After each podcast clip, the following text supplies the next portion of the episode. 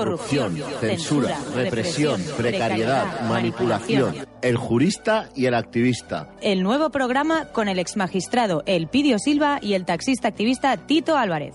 Un espacio para que los movimientos sociales y colectivos en lucha puedan dar voz a sus reivindicaciones con total libertad. Justicia, social, derechos, humanos, libertad de expresión, activismo, sin censura. Despegamos el martes 5 de junio de 9 a 11 de la noche en RKB Radio.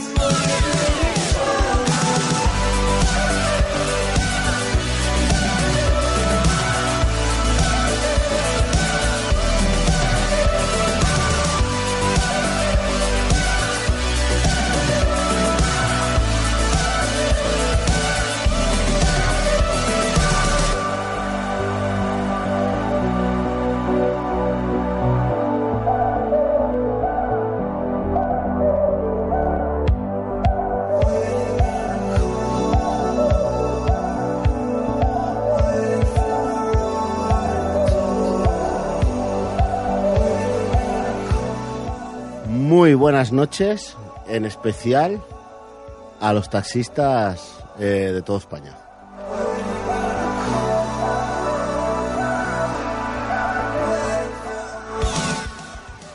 ¡Fuas! Hoy, 26 de junio, se ha aprobado el reglamento para las VTCs en el área metropolitana de, Barcelona. Eh, una gran noticia porque llevamos mucho tiempo esperando esta aprobación y es el principio del fin. Vamos a ver qué es lo que ocurre. Hoy tendremos aquí, eh, bueno, abogados, juristas, a nuestro Elpidio, como siempre, a Mar Vila. Marc, hola. Hola, buenas noches, Tito, ¿qué tal? De Colectivo Ronda, que también defenderá para que no haya una cautelar y estarán en el procedimiento este que se va a abrir ahora, seguramente cuando impugnen. Buenas noches, Elpidio. Buenas noches, un placer estar aquí defendiendo al PAS. Eh, y tenemos, nos hemos traído al SESC, que llevamos un día hoy que no veas. Buenas noches a todos. Y luego, dentro de una media hora aproximadamente, tendremos a la alcaldesa Ada Colau también, que entrará en directo por teléfono para, bueno, para hablar con ella un ratito cortito que tendremos y que nos explique ella, que la escuchéis y a ver qué nos cuenta. Eh, pon un temita y entramos en materia, va.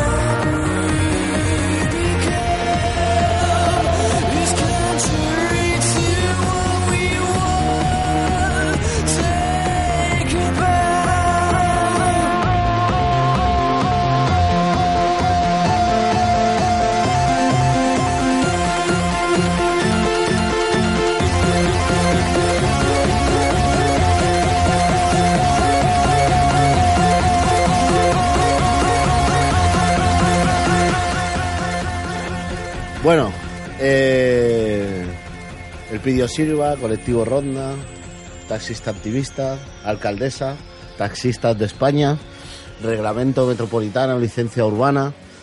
Eh, primer paso dado, ¿qué va a ocurrir ahora?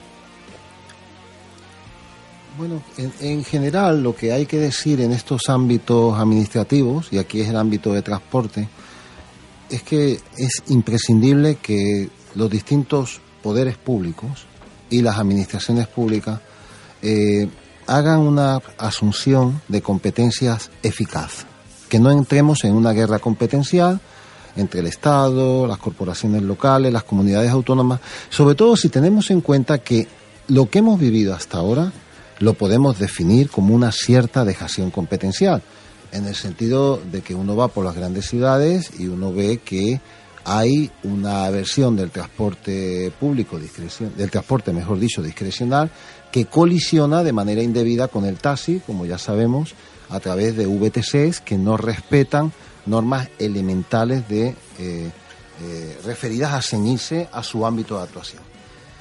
Yo entiendo que las corporaciones locales siempre van a tener aquí un ámbito importante de supervisión y que ese ámbito competencial tiene que, que, tiene que coincidir o concurrir, mejor dicho, con otros ámbitos competenciales que correspondan a los, al Estado, a las comunidades autónomas, desde la perspectiva de aquellas otras competencias materiales que corresponden a, a las corporaciones locales, sin la menor duda, que hacen referencia a la gestión vial de las ciudades, a la gestión medioambiental y a todo tipo de condicionamientos que los hemos visto por ejemplo, aplicados en el ámbito de la propiedad referida a viviendas que sean destinadas a los llamados eh, aprovechamientos turísticos, donde hay sentencias que ya están determinando que en esos ámbitos referidos al derecho de propiedad, a la explotación inherente al derecho de propiedad, caben limitaciones de supervisión y de regulación en orden a la debida ejecución del servicio público. Si tenemos en cuenta que el taxi es un servicio público esencial para la comunidad,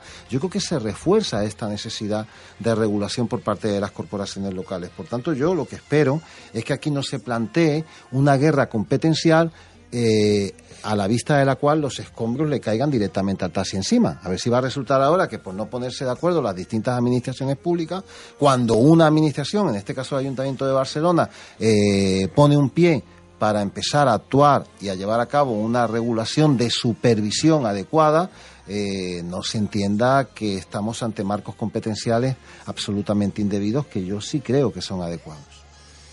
Pasos, eh, por ejemplo, ¿no? Hoy se ha aprobado, mañana o pasado se publicará, entonces ahí ya pueden impugnar. ¿no? Es lo que van a hacer. Sí, yo, yo, creo que lo, lo, importante que tenemos que tener claro es que este reglamento, desde el momento que se publica, es inmediatamente ejecutable y hay que cumplir con él.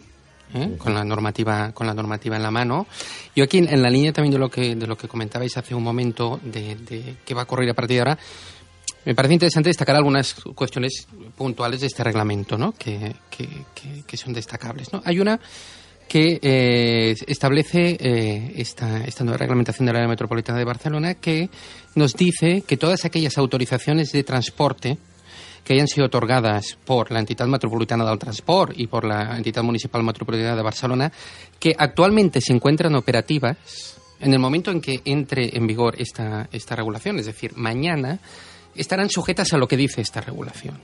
Por lo tanto, estamos hablando de que se, de forma clara se nos está diciendo de, oye, las autorizaciones que hay actualmente eh, otorgadas se van a regir a partir de ahora por esta regulación. ¿Eso qué implica? Eso implica que, por lo tanto, a la vista del contenido de esta regulación, nos dice que en ningún caso el número de autorizaciones vigentes en cada momento puede superar la ratio de una licencia de VTC por cada 30 licencias de taxi.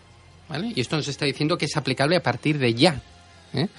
La cual cosa seguramente desde un punto de vista jurídico pues va a plantear discusiones y, polémica ¿no? de hasta qué punto una autorización eh, solicitada, concedida con el régimen anterior, se puede someter a una, a una reglamentación nueva. ¿eh? Yo entiendo que es, que es defendible, que sí que es posible, pero es una cuestión que desde el punto de vista del principio de seguridad jurídica, etcétera, etcétera, podría admitir algún tipo, algún tipo de, de discusión. En ese sentido, también destacar que esta, esta regulación de la área metropolitana de Barcelona dice que las autorizaciones existentes podrán ser revocadas en caso de que hayan cambiado o desaparecido las circunstancias que provocaron su otorgamiento. Por lo tanto, eh, se está atribuyendo un poder bastante importante la AMB en el sentido de decir, estas autorizaciones, tanto las que vengan como las que hay, se van a tener que someter a este régimen de eh, ratio de licencias que comentábamos de 1.30, ¿no? El famoso, el famoso 1.30. Y esto es aplicable a partir de mañana. Esto es aplicable a partir de, de mañana, ah, de mañana mismo. Entonces ahora, mm, bueno, entiendo, a partir de este momento hay un plazo de dos meses desde la fecha de publicación para quien quiera que lo pueda impugnar judicialmente el contenido de este, de este reglamento, ¿no? Ante la jurisdicción contenciosa administrativa, ante el Tribunal Superior de Justicia de Cataluña, se puede interponer un recurso para discutir lo que sea, lo que crean oportuno eh, discutir. Y evidentemente, todas aquellas entidades del taxi que quieran defender eh, este reglamento, que es conforme a la legalidad y es correcto, también podrán comparecer en, estos, en este procedimiento judicial o en estos procedimientos judiciales eh, precisamente pues para defender que es conforme eh, que es conforme a, derecho esta, esta reglamentación. Eh, bueno, cosas a añadir también, bueno, tampoco quiero, bueno, para repartir un poco la palabra entre todos los que estamos aquí. Aquí cabe la posibilidad, que de hecho ya en algún medio, me parece en algún artículo que ha aparecido publicado hoy ya se, ya se apuntaba, de que quien recurra esta, este reglamento puede pedir lo que se le llama una medida cautelar. Es decir, puede solicitar al tribunal que mientras se está tramitando este recurso contencioso administrativo, que puede tener una duración de dos años, dos años y medio eh, sin problema, se suspenda este reglamento y por lo tanto no se aplique. ¿eh? Es una suspensión cautelar de la, de la eficacia del, del, reglamento. Esto que decimos, hoy a partir de mañana es aplicable. Bueno, pues alguien puede, dentro de este plazo de dos meses, decirle al tribunal, a los jueces, óigame, impugno este reglamento porque considero es ilegal y mientras lo estamos discutiendo durante este periodo de dos años, dos años y medio, lo que dure el procedimiento, pare usted eh, este reglamento y que no se pueda y que no se pueda aplicar y congélelo a la espera de eh, la sentencia que decida si es legal o es ilegal, ¿no? Por tanto, bueno, entiendo que esta situación se producirá, entiendo, a ver, no, no lo sé, no tengo, no tengo la información, pero entiendo que se producirá. Y entonces aquí los jueces sí que tendrán que decidir si otorgan o no otorgan esta medida cautelar. ¿no? A la hora de decidir la medida cautelar, bueno, eh, hay, muchos componentes que puede tener en cuenta. Lo que sí que está claro es que en una medida cautelar lo que los, jueces no deberían entrar en el tema de fondo, es decir, si la proporción 1.30 es legal, no es legal, es contrario a la libre competencia, no lo es. Tampoco podría entrar en cuestiones competenciales de si la MB es competente o no lo es, o lo es la Generalitat, o lo es eh, el, Congreso de los Diputados o la Administración del Estado. Lo que tendría que hacer es lo que se le llama una ponderar los intereses en conflicto, ¿no? Es decir, ponderar el interés que representa, el interés general que representa lo que ha regulado la área metropolitana de Barcelona, que esto es importante que lo tengamos en cuenta, eh, por mucho que pueda favorecer o no el sector del taxi, que efectivamente favorece, quien lo aprueba es una administración pública y, por lo tanto, que defiende un interés general eh, a la hora de aprobar esta normativa. Y los jueces deberán decidir si prevalece este interés general que defiende la Administración o el interés privado que puedan defender las entidades que en su momento impugnen. Aquí también hay la duda de si impugnarán simplemente otras entidades del sector del transporte, empresas privadas, o si habrá alguna otra administración pública. Luego iremos a ese que tema. Luego iremos a este tema, que también quiera impugnar este, este reglamento. ¿no? Pero los jueces, y tampoco sin, no querer a, aburrir a los oyentes con, con demasiados tecnicismos, pero tendría que hacer esta evaluación previa ¿no? de eh, oígame usted, eh, si yo suspendo este reglamento, ah, el perjuicio que le voy a causar a los que recurran, ¿se podrá reparar en caso de que en la sentencia definitiva les dé la razón? ¿Me explico? Es decir, al final cuando alguien pide una medida cautelar, lo hace un poco bajo la idea de, óigame, eh, señoría, suspenda usted la ejecutividad de esta resolución administrativa, porque si usted me acaba dando la razón dentro de dos años o de dos años y medio, la sentencia la voy a utilizar para enmarcarla en el comedor de mi casa y poco más porque no me va a servir de nada. ¿no? Entonces, aquí el tribunal deberá eh, barajar todos estos intereses. El interés público que defiende la AMB y el interés privado de aquellos que recurran y ver qué tiene que prevalecer durante todo este tiempo. ¿no? Y si realmente eh, los intereses quedan salvaguardados a la espera de eh, la sentencia definitiva que dicte, que dicte el, el tribunal. ¿no?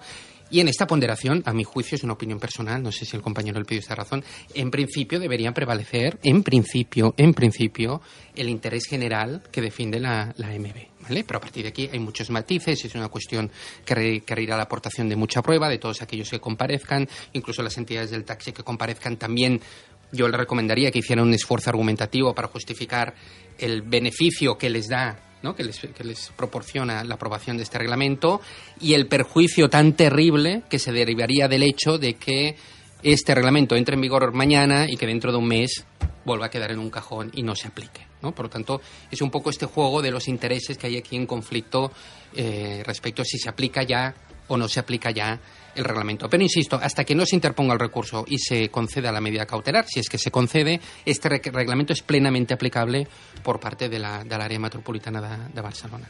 No sé si con esto. Sí, sí, eh, sí, ha quedado claro los, primeros pasos. Luego vendrá la lucha ah, jurídica y. los oyentes tienen que saber que eh, las administraciones públicas dictan actos administrativos y reglamentos y que estos actos administrativos se presumen válidos, son ejecutivos y esto en el caso de los reglamentos es igual. Es decir, dictado un reglamento es una norma jurídica, forma parte del ordenamiento jurídico español y por tanto es inmediatamente ejecutiva y aplicable. Sin embargo, en este caso, la descripción que ha hecho el compañero del caso me parece correcta, pero en este caso tenemos que tener en cuenta algunas matizaciones entrando ya en materia y yo, bueno, pues sí, yo como va a haber después preguntas y tal, esto eh, vamos a intentar que no se parezca a una clase de Derecho Administrativo 1.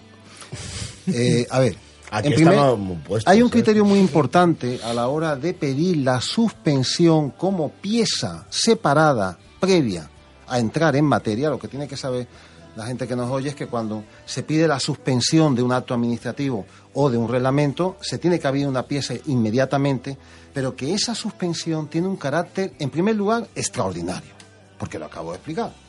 Es decir, el, acto administrativo y el reglamento, cuando dimana de una administración pública, se presume válido e inmediatamente ejecutivo. Porque si los, los, juzgados y los tribunales se dedicaran de una manera más o menos automática a suspender las resoluciones de la administración, la vaciaríamos de contenido. es decir, que paralizada. aquí lo que tenemos que tener en cuenta es que la suspensión de este reglamento tiene carácter siempre extraordinario por definición, pero es que lo tiene por otro motivo más. O sea que el carácter extraordinario, permítaseme la expresión, es reduplicativo. ¿Por qué? Porque es que más bien es todo lo contrario. Es decir, si este reglamento no se dicta, el perjuicio irreparable o de muy difícil reparación recae sobre el taxi. Aquí lo que se está viviendo en el taxi es que una ratio que ya está admitida por el Tribunal Supremo, la ratio 1.30, es una ratio absolutamente normalizada, absolutamente respondiente a las normas de mercado, porque, bueno, me parece que es oportuno destacar que los vehículos de transporte con, conductor mm, son un hecho más o menos extraordinario comparado con el servicio de taxi. Así lo hemos estado viviendo durante decenas de años en España. A ver si va a resultar que es que lo normal es utilizar una VTC. No, no, no, todos sabemos que no. El punto de vista legislativo también es que no en general. Y todos sabemos que lo que está preservado como un servicio público esencial para la comunidad es el taxi. Tanto a nivel de directivas comunitarias como a nivel del propio Tratado Z, como a nivel del propio Ministerio y de las propias declaraciones públicas del anterior ministro de Fomento, de Íñigo de la Serna. Por tanto, cuando se trata de un servicio público esencial para la comunidad, la protección de la norma jurídica, que en este caso es la ordenanza, la norma reglamentaria que dimana del Ayuntamiento de Barcelona, debe tener un carácter eh, de prioridad o de prevalencia en el manejo de esta ponderación de la que habla el compañero del colectivo Ronda. Es decir, el juez tiene que poner en una balanza, que es el símil el símbolo de esto de lo que estamos hablando, por una parte, los intereses de un servicio público esencial para la comunidad, y esto es hablar de los usuarios del servicio, que lo vean sostenido, protegido y adecuadamente supervisado, frente a los intereses privados plenamente dignos, pero que no pueden colocarse al mismo, al mismo nivel que los intereses públicos, sobre todo cuando se está viviendo una cierta batalla de depredación de lo privado respecto de lo público. Por tanto, en esa ponderación de bienes, mm, sería absolutamente sorprendente que de pronto lo que primara fueran los bienes jurídico privados quedara desplazado a la protección del servicio público y se suspendiera inmediatamente el reglamento, porque con esto se estaría lanzando un mensaje terrible. Se estaría diciendo ya de una manera prácticamente preclusiva como consecuencia de la lentitud del proceso judicial español. Y es que esto se tiene que asumir.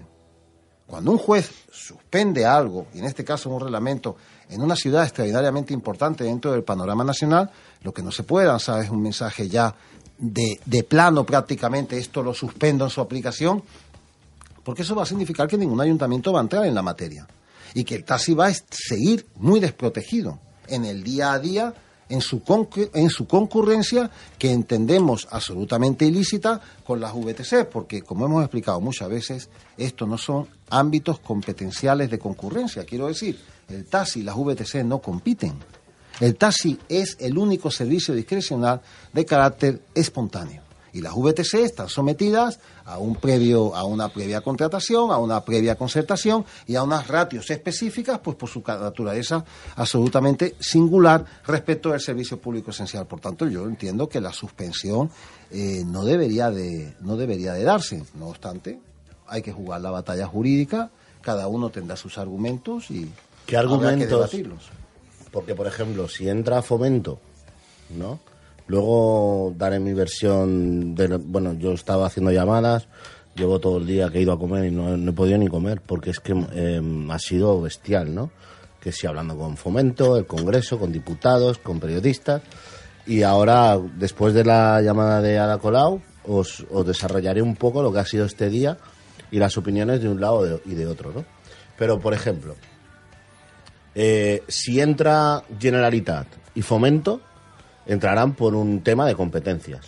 Esto es lo que quería decir al principio, que aquí lo que no, puede mm. ser, cuidado con esto, es que no se organicen una guerra competencial cuando las competencias, a mi modo de ver, parece muy evidente que no se han ejercido de manera eh, correcta, porque si no, no tendríamos la situación que tenemos en las ciudades y la y la, el grado de alarma que se está viviendo en el taxi por una competencia que entendemos desleal y que ahora por una guerra de competencia mal entendida, eh, pues los escombros caigan sobre el taxi, caigan sobre los usuarios y aquí no se lleven a cabo las soluciones correspondientes. Esto ya nos lo, hemos, nos lo hemos encontrado en varios ámbitos administrativos donde lo que hemos vivido es francamente lamentable yo quisiera citar, por ejemplo, el tema del coto de Doña Ana y los vertidos que se realizaron en el coto como consecuencia de una serie de explotaciones que dieron lugar a una guerra competencial tremenda en la que nadie hacía nada, en la que todos concurrían para no hacer nada. Yo creo que el tema de las competencias se tiene que ver de una manera amplia y que la competencia en materia de transporte, desde luego, tiene muchos subtítulos competenciales y que hay una materia. Eh, de transportes general que tiene que observarse desde el punto de vista de su regulación, desde el punto de vista de las fuentes de regulación, desde el punto de vista de la ejecución, desde el punto de vista de la supervisión, del control. Hay distintos espacios dentro del nomen iuris de la competencia. El que yo diga educación, esto ya lo sabemos todos los administrativistas, no quiere decir que la educación sea una competencia en bloque, no. La educación es una materia, un capítulo Transportes es una materia, un capítulo, y las competencias tienen que referirse a los títulos competenciales concretos del ejercicio de las potestades públicas. Dictar un reglamento, una ordenanza, es una potestad pública. Que esa ordenanza verse sobre espacios que se refieren a la supervisión o al control es otra potestad pública. Y yo no entiendo que esta competencia esté regulada en términos indubitados que determinen una competencia generalizada en favor de comunidades autónomas o de Estado. Sí, yo ah, un poco añadir lo que comenta el, pidió A mí realmente, si, si finalmente el Ministerio de Fomento, la Generalitat, también recurre en este reglamento, a mí me parecería oh, absolutamente absurdo e ilógico por su parte, muy incoherente. ¿Por qué digo esto? Digo esto, en primer lugar, porque eh, antes lo, lo, ha comentado el pidió rápidamente, ha habido recientemente una sentencia del Tribunal Supremo muy importante, en fecha 4 de junio de 2018, que tenía por objeto un real decreto aprobado por el Ministerio de Fomento ¿eh? el 20 de noviembre de 2015, en el que se establecían toda una serie de restricciones a la actividad de VTC, ¿no? Y una de ellas es la ratio 1.30 que decíamos. Por tanto, el propio Ministerio de Fomento hace suyo, ¿no? Es un poco el precursor de este límite del 1.30, ¿no? Es un poco que de hecho también es importante desde un punto de vista jurídico saber que este real, eh, este real decreto después se ha convertido en el año 2018 en un real decreto ley que ha sido recientemente convalidado por el Congreso. Por lo tanto, ya hablamos de que la iniciativa fue el Ministerio de Fomento y ahora ya es una norma de rango de ley aprobado por el Congreso de los Diputados. ¿vale? Por lo tanto, que en este contexto el Ministerio de Fomento entrara en una batalla competencial a mí me parecería bastante, eh, bastante absurdo porque este reglamento del de, área metropolitana de Barcelona en, en, los puntos esenciales o que más afectan al taxi lo regulan igual, establecen, establecen lo mismo. Se adapta, es una eh, norma adaptada. Absolutamente, ¿no? Si, si el contenido fuera incompatible o contradictorio, sí que se podría entender más, esta lucha competencial, pero no siendo así me parecería absurdo. Y por lo que se refiere a la Generalitat de Cataluña, mm, otro tanto, pero por otros motivos. Eh, de hecho, este reglamento del área metropolitana de Barcelona parte de la premisa de que la regulación del transporte terrestre de viajeros en el ámbito de Cataluña le corresponde al Parlamento de Cataluña, es una competencia exclusiva exclusiva, según el Estatuto de Autonomía de Cataluña del año 2006, es una competencia exclusiva de la Generalitat de Cataluña y del Parlamento de, y del Parlamento de Cataluña. Que el artículo que regula esto, en el famoso recurso de inconstitucionalidad presentado contra el Estatuto de Autonomía de, Cataluña del año 2006, bueno, que ya todos conocemos, ah, este punto no se discutió. Por lo tanto, eh, el Tribunal Constitucional no se pronunció, por lo tanto, es el artículo donde dice que es competencia exclusiva de la Generalitat está absolutamente, absolutamente vigente.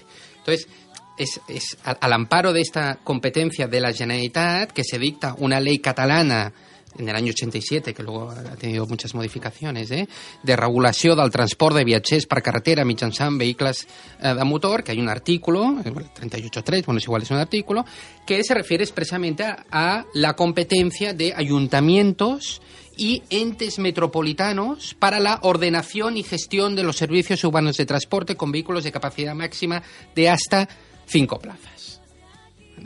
Esto es una ley catalana que dice, que dice esto y que regula esto. Luego hay un, decreto posterior que va eh, del año 90 que va en la misma línea y que luego habla de la doble licencia, Generalitat, licencia metropolitana, que si quieres luego eso, Tito, lo, lo, hablamos. ¿no? Por lo tanto, es decir, la, Autoridad Metropolitana de Barcelona dicta una, un reglamento basándose en una regulación catalana, en una regulación del Parlamento de Cataluña. Por lo tanto, eh, bueno, pues si, si, la Generalitat no está de acuerdo o el Parlamento de Cataluña no está de acuerdo, lo que tenían que hacer es modificar su propia ley. Pero la actuación de la MB, a mi juicio, eh, está, desde un punto de vista competencial pueden haber matices, pueden haber discusiones. No digo que sea una cuestión absolutamente clara, pero a mi juicio es absolutamente defendible que esto la Autoridad Metropolitana de Barcelona lo podía hacer e, insisto, al amparo de una competencia de eh, Cataluña y al amparo de una ley catalana. Por tanto, también en ese sentido, que la Generalitat de Cataluña se meta en berenjenales y en discusiones relativas a la competencia de la MB,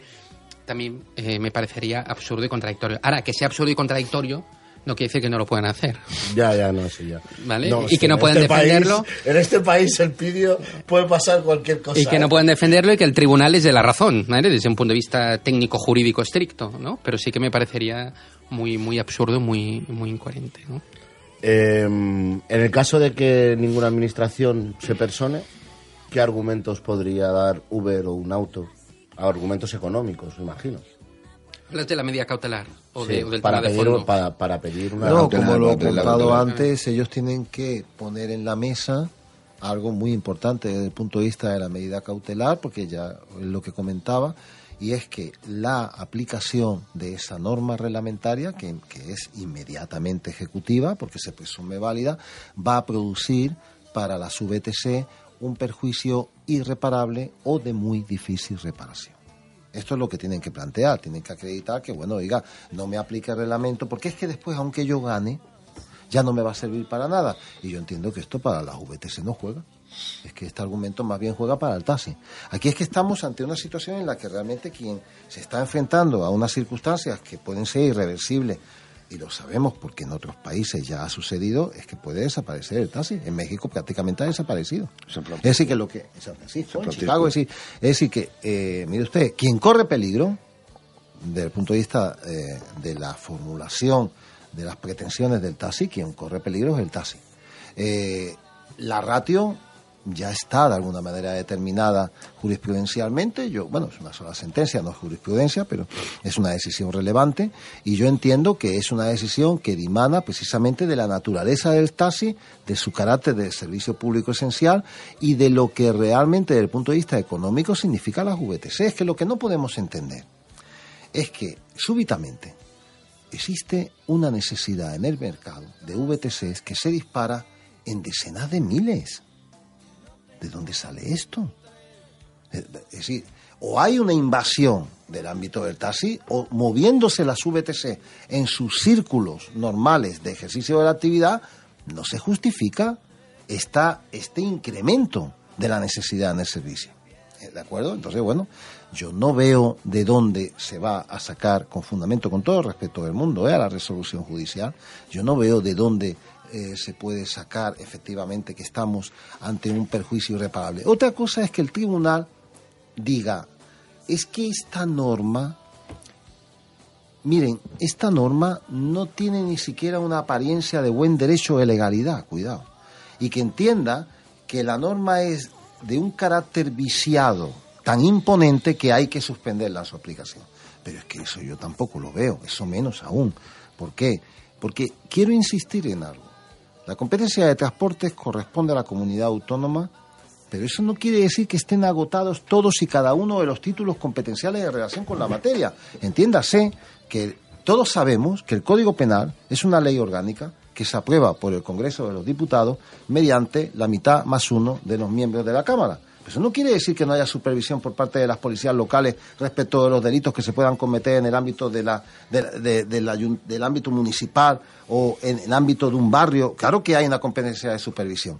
Y yo esta normativa la veo sobre todo desde el punto de vista de esa orientación supervisora mm, que está brillando por su ausencia y que por tanto celebro que haya un ayuntamiento que impulse la existencia y la aplicación de esa supervisión con todo respeto del mundo, respecto del ámbito competencial de transportes, como nomen iure muy general en favor de la comunidad autónoma. ¿Seis? ¿Tienes dos minutos? Bueno, eh, en dos minutos voy a ir rápido. Es que estoy aquí haciendo un máster con, con, dos maestros jurídicos. Eh, en primer lugar, mm, decíais que un juez tiene que poner en balanza si el interés social o el interés económico de multinacionales transoceánicas que solo buscan el capitalismo salvaje. Yo añadiría que un juez también tiene que poner la paz social de la ciudad en la balanza. Eh, aquí se están jugando muchas cosas. Eh, por otro lado, el tema de la cautelar, mm, según mi mínimo conocimiento jurídico, eh, digamos, la otra parte lo que va a reclamar son daños económicos, básicamente, ¿no? Porque lo que tú decías de, que un daño irreparable no, no se le ve. Claro, es irreparable o de muy difícil reparación. Exacto. Entonces, eh, según yo tengo entendido, cuando hay una administración por medio, eh, los, los jueces consideran que hay garantías suficientes como para reparar ese daño económico sin declarar la cautelar. ¿Eso es posible o, lo he soñado yo? A ver, a ver si no me he explicado. vale, eh, yo hago una. En, mi defensa, para que den la cautelar, yo eh, le digo al juez que voy a tener una pérdida de X. Te estás colocando ahora mismo en el lugar de, de las de los. Bueno, no sabemos quién Sí, sí, por eso. No, yo, yo de luego no voy a aventurar quién, porque igual no lo nadie. Yo, no, yo no tengo por qué imaginarme que la gente va a pedir cosas que no tienen sentido. Yo, creo que respondiendo... si, Te acaba de meter un zascar. ¿eh? Bueno, no, no, lo conoces, pues ya, No, no, pero yo ya lo sigo en el Twitter, ahora me quito ya.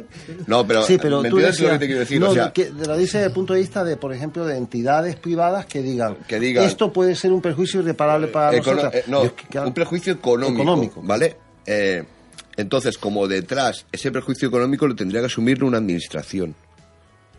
¿Vale? Sin duda. Se supone que en este caso el Ayuntamiento de Barcelona se supone asume la normativa reglamentaria. Se supone que esa administración es solvente económicamente para hacer capacidad eh, a, los, a los perjuicios económicos que pueda causar el, el implantamiento de esta norma.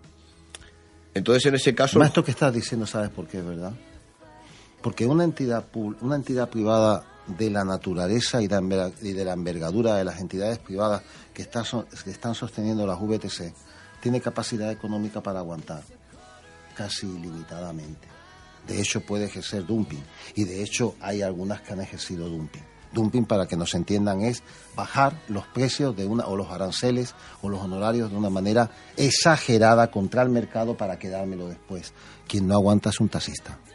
Un taxista es que no te aguanta cuatro años. Y el proceso puede durar cuatro, cinco y seis años y el taxista va Es que piensa que, el tema este del impacto económico, es decir, puede ser que, que ellos acredite que hay un impacto económico y puede ser que el tribunal reconozca que existe un impacto económico, pero tiene ese nivel, esa entidad... ¿no? que comentamos antes que sea reparable o difícilmente reparable, irreparable o difícilmente reparable para esa entidad, teniendo en cuenta que en el otro lado hay un interés público, un interés general que es el que ha movido y el que ha provocado la, aprobación de este reglamento por parte de la administración. Un interés público relacionado con un servicio público esencial para la comunidad. Sí, sí, ¿eh? mayor fundamento. que, que son potestades públicas, pero reduplicativas, porque, porque hacen referencia a un servicio público que está en peligro. Por eso, por eso de ahí la normativa y de ahí su conveniencia. Y luego el, habéis tocado el tema de si Fomento se personara o la Generalitat se personara por un tema de, de, competencias. Yo es que más que de competencias lo veo un tema político. ¿Vale? O sea, mm, el, el, ayer fue el lunes, ¿no? Es que ya he perdido. Ayer lunes, sí. Ayer fue el lunes. Vale, hicimos el avíspero y entró el diputado este del PSOE, ¿no? O sea, eh, él no está en contra de la licencia urbana el PSOE no está en contra de la licencia urbana. Lo que quiere es que esa licencia urbana esté en todos los ayuntamientos. ¿Vale? Porque él decía que no puede ser que cada ayuntamiento eh, se rija por unas vaya, normas diferentes. Yo estoy, yo estoy de acuerdo aquí con el Partido Socialista. Pero entonces... Tenemos que tender, claro, eh, no podemos convertir al territorio nacional en una locura donde cada ayuntamiento, no, porque esto también generaría una disfunción terrible. Yo creo que aquí hay que reconocer que lo que ha hecho el Ayuntamiento de Barcelona es marcar la referencia. Ha marcado el paradigma y por ahí pueden seguir todos. Ahí está, pues ya está. Pues ya está, pero... Pues eso es lo que yo le digo al diputado. Eso es lo que le Bueno, pero estoy de acuerdo en, en, una filosofía consistente en que esto no quiere decir que cada ayuntamiento pueda hacer lo que quiera. Sí, no, estoy de acuerdo. Pero como la filosofía que entendemos los taxistas es que llevan ocho años tomándonos el pelo y que las palabras se las lleva el viento. Es esa dejación competencial, claro. Bueno, a ver. Eh, hace cuatro años y medio empezó un movimiento que se llama Elite Taxi. Y yo recuerdo que íbamos con nuestros taxis a los bancos cuando nuestros compañeros de la PA ocupaban los bancos eh, luchando por los derechos, por el derecho a la vivienda, ¿no? Eh, los taxistas íbamos, estábamos allí. Eh, yo siempre me he intentado poner en el, en el lugar de nuestra alcaldesa, porque nosotros en otro nivel hemos llegado a una administración a representar todo un sector, no a toda una ciudad, pero a todo un sector, y, y es muy complicado cuando llegas ahí arriba a hacer cosas porque te encuentras muchas cosas que cuando estabas abajo no sabías que te ibas a encontrar, ¿no? Muchos enemigos eh, y es muy complicado.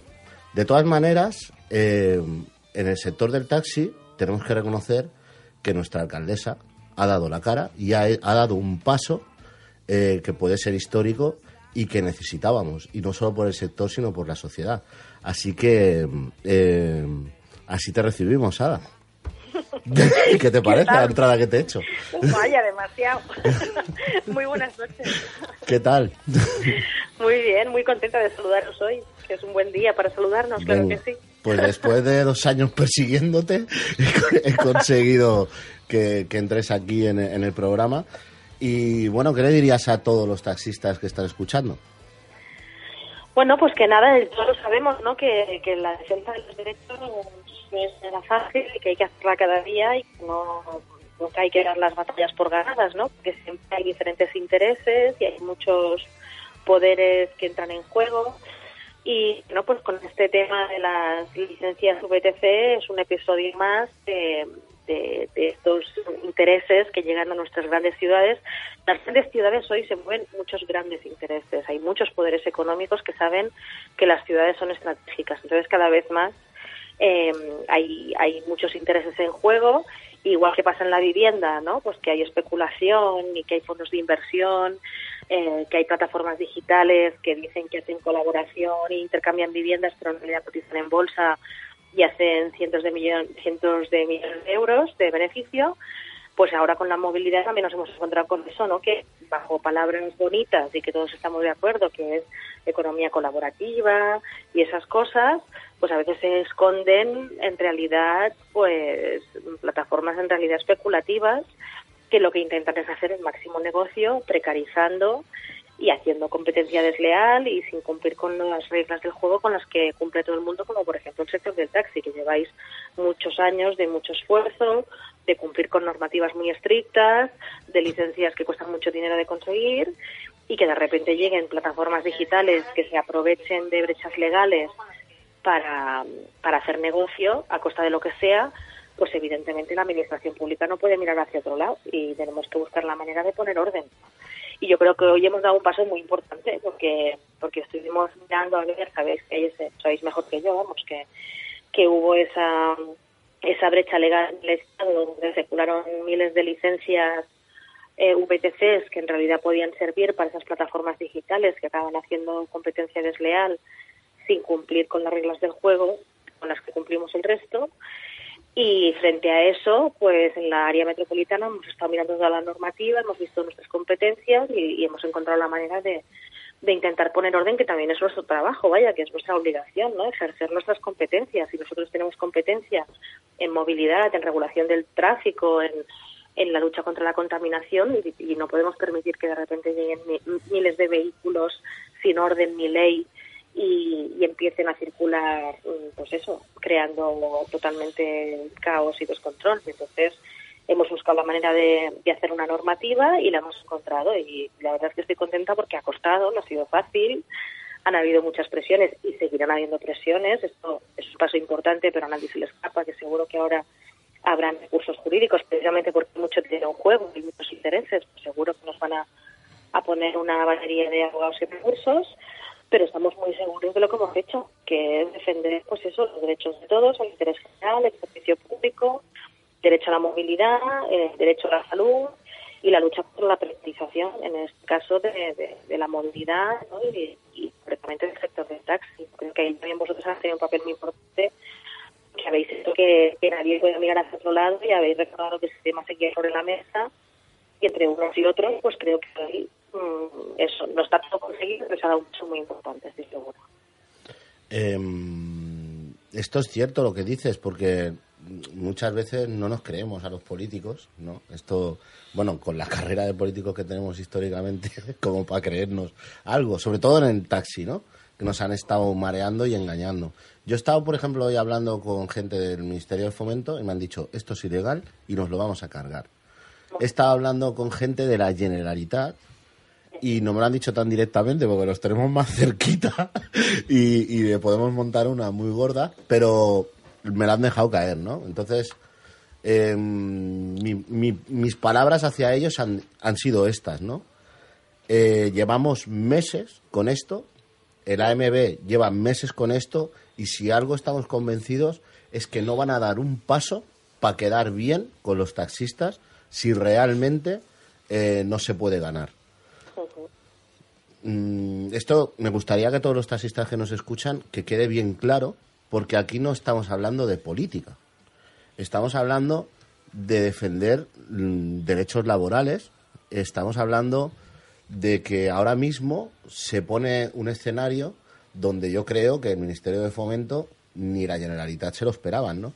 Eh, desde el 2008 aproximadamente, desde la famosa ley Omnibus, han ido destrozando la ley de ordenación de transportes terrestres y el reglamento de ordenación de transportes terrestres, porque las VTCs, bueno, las VTCs, los lobbies, presionaban por su lado, iban derogando artículos y luego el taxi iba, presionaba y sacaban un decreto ley. ¿Qué es lo que ha ocurrido? Pues que eso ni es una ley ni es nada. Eso es un batiburrillo de cosas que realmente eh, ni se entiende, no, no se entiende, ¿vale? Hay muchas cosas y muchos vacíos. Entonces, realmente, sinceramente, con el corazón en la mano, ¿crees que esto lo tenemos ganado? Vaya pregunta. algo, cuando hay muchos intereses en juego, no se puede nunca dar algo totalmente por ganado.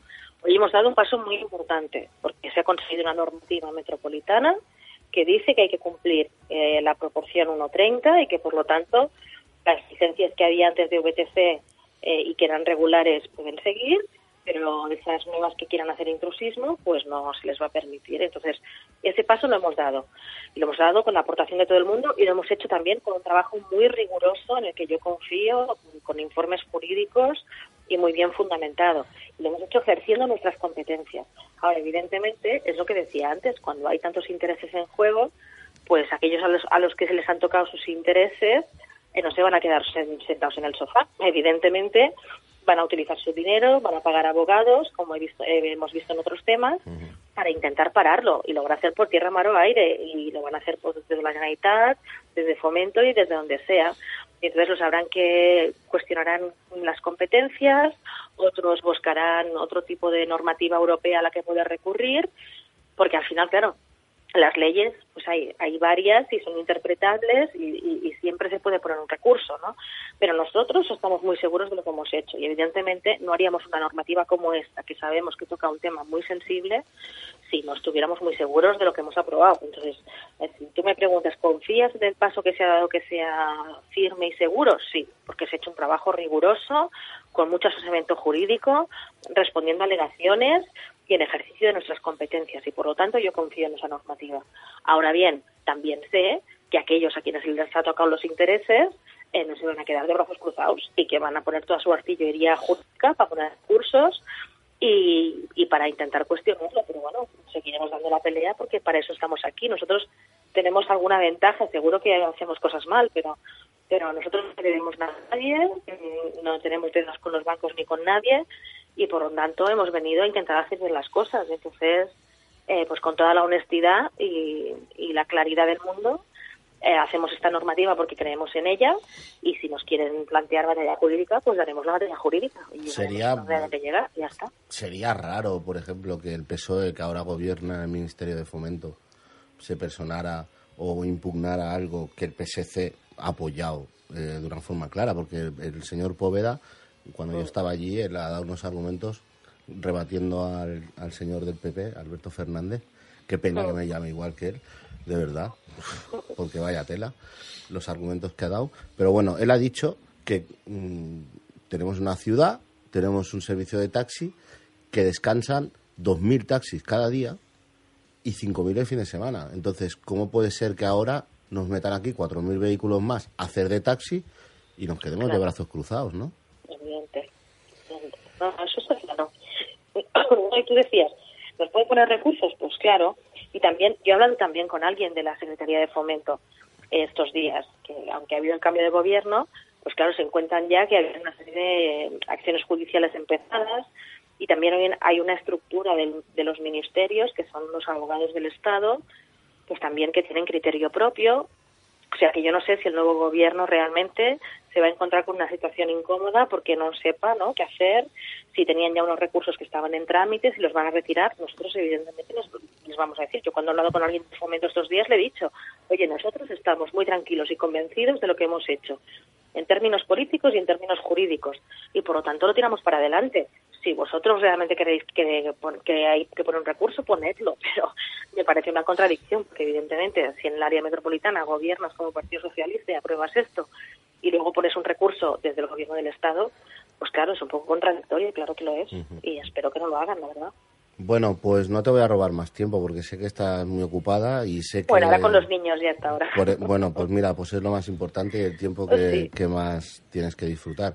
Muchísimas gracias, Ada, de verdad. Eh, ya te llaman los taxistas a la Madrina. No, hombre, no, tampoco nuestra, no en mí, que sabéis que esto es bueno, de mucha gente. Ya, mira, no yo... soy yo, o sea, es yo mucha gente la que lo ha hecho posible. Ya, ya, pero es que yo tampoco, yo soy uno más de los taxistas y siempre me están diciendo que yo, que yo, que yo, entonces es lo que, es lo que hay te ha tocado. ¿Vale? Y muchísimas, muchísimas gracias. Y de verdad, pues gracias por luchar antes por las personas que por las empresas, que es muy importante. No, y por las empresas que trabajen por las personas, que hay de todo. Claro, hay empresas muy buenas que trabajan por las personas. Cuando en cambio se disfrazan de empresa especuladores que solo buscan forrarse lo máximo posible en poco tiempo y a costa de lo que sea, pues ahí es donde las administraciones nos tenemos que plantar y decir que no.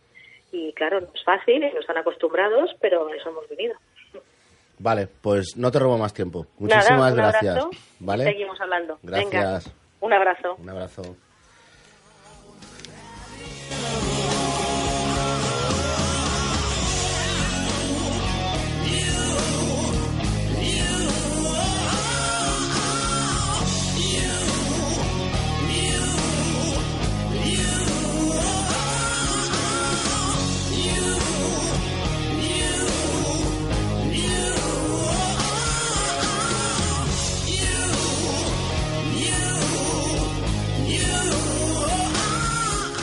Bueno, eh, opiniones después de la llamada, Sesc.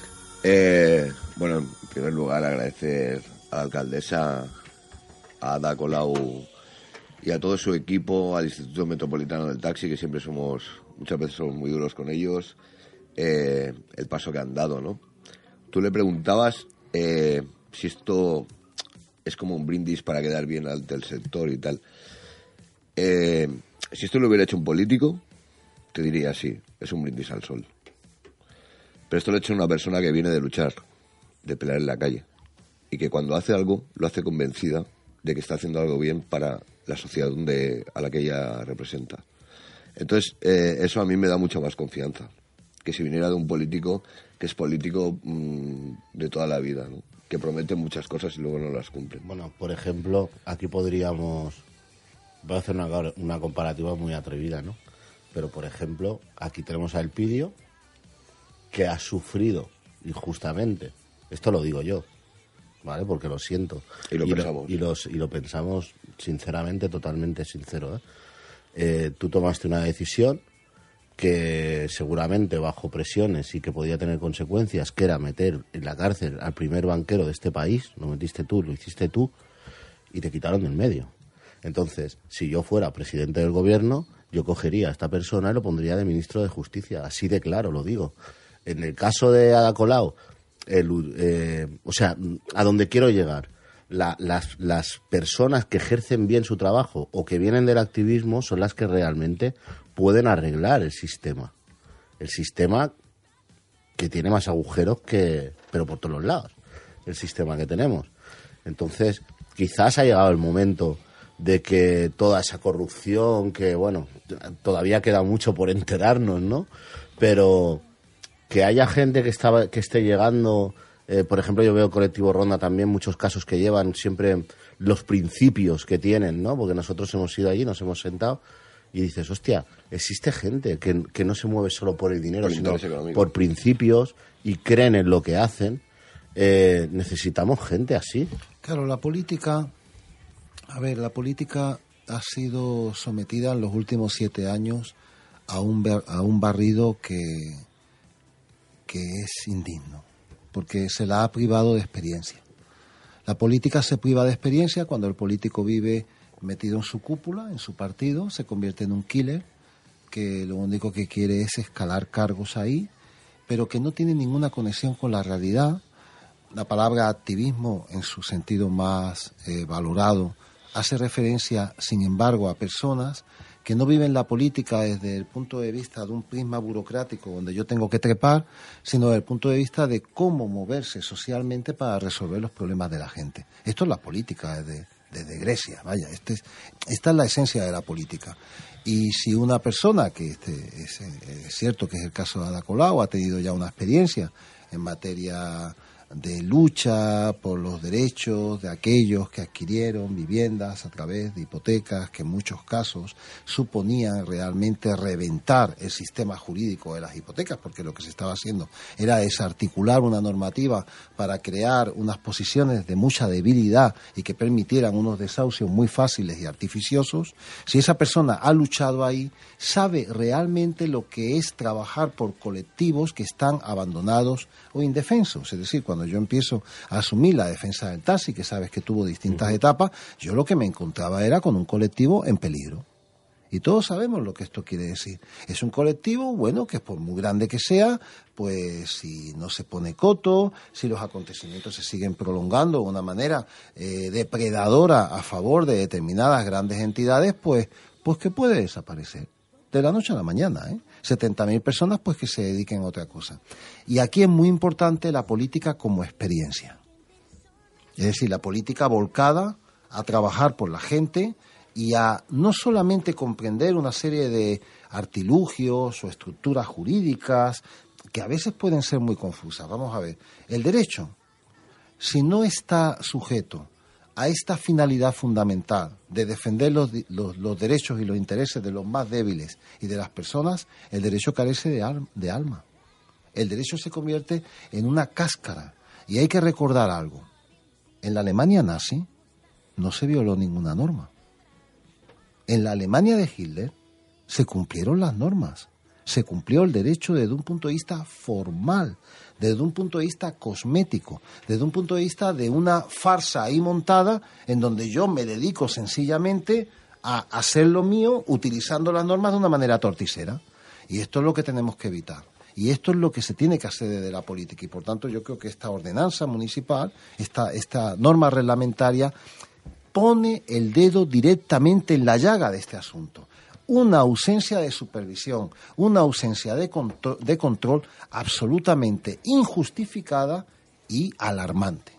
Y por tanto, yo entiendo que aquí se hace una función, no solamente a nivel político, sino una función social de un carácter extraordinario. Bueno, yo respecto a lo comentado por la alcaldesa, bueno, poco poco puedo añadir. Eh, sí que desde un punto de vista jurídico, yo lo único que sí que coincido con, con, ella. Yo he tenido oportunidad de, de, analizar todo ¿no? el expediente que ha tramitado el ayuntamiento eh, y concretamente el área metropolitana de Barcelona y que ha desembocado en la, la aprobación de este reglamento. Y realmente está muy bien justificado. Es decir, ha hecho, se nota que ha hecho un esfuerzo ingente eh, la AMB para ah, cubrir jurídicamente todos los flancos y para justificar eh, que haya hecho uso de esta potestad seguramente de, forma muy innovadora, pero al final alguien tiene que romper el hielo y alguien tiene que dar el primer paso y así las cosas cambian y así las cosas se evolucionan, ¿no? Y yo creo que en este caso en concreto, luego ya veremos un tribunal si, si está de acuerdo conmigo no. Pero sí que esperemos que sí, estoy de acuerdo. Esperemos que sí, pero una bola de cristal no, no, tenemos.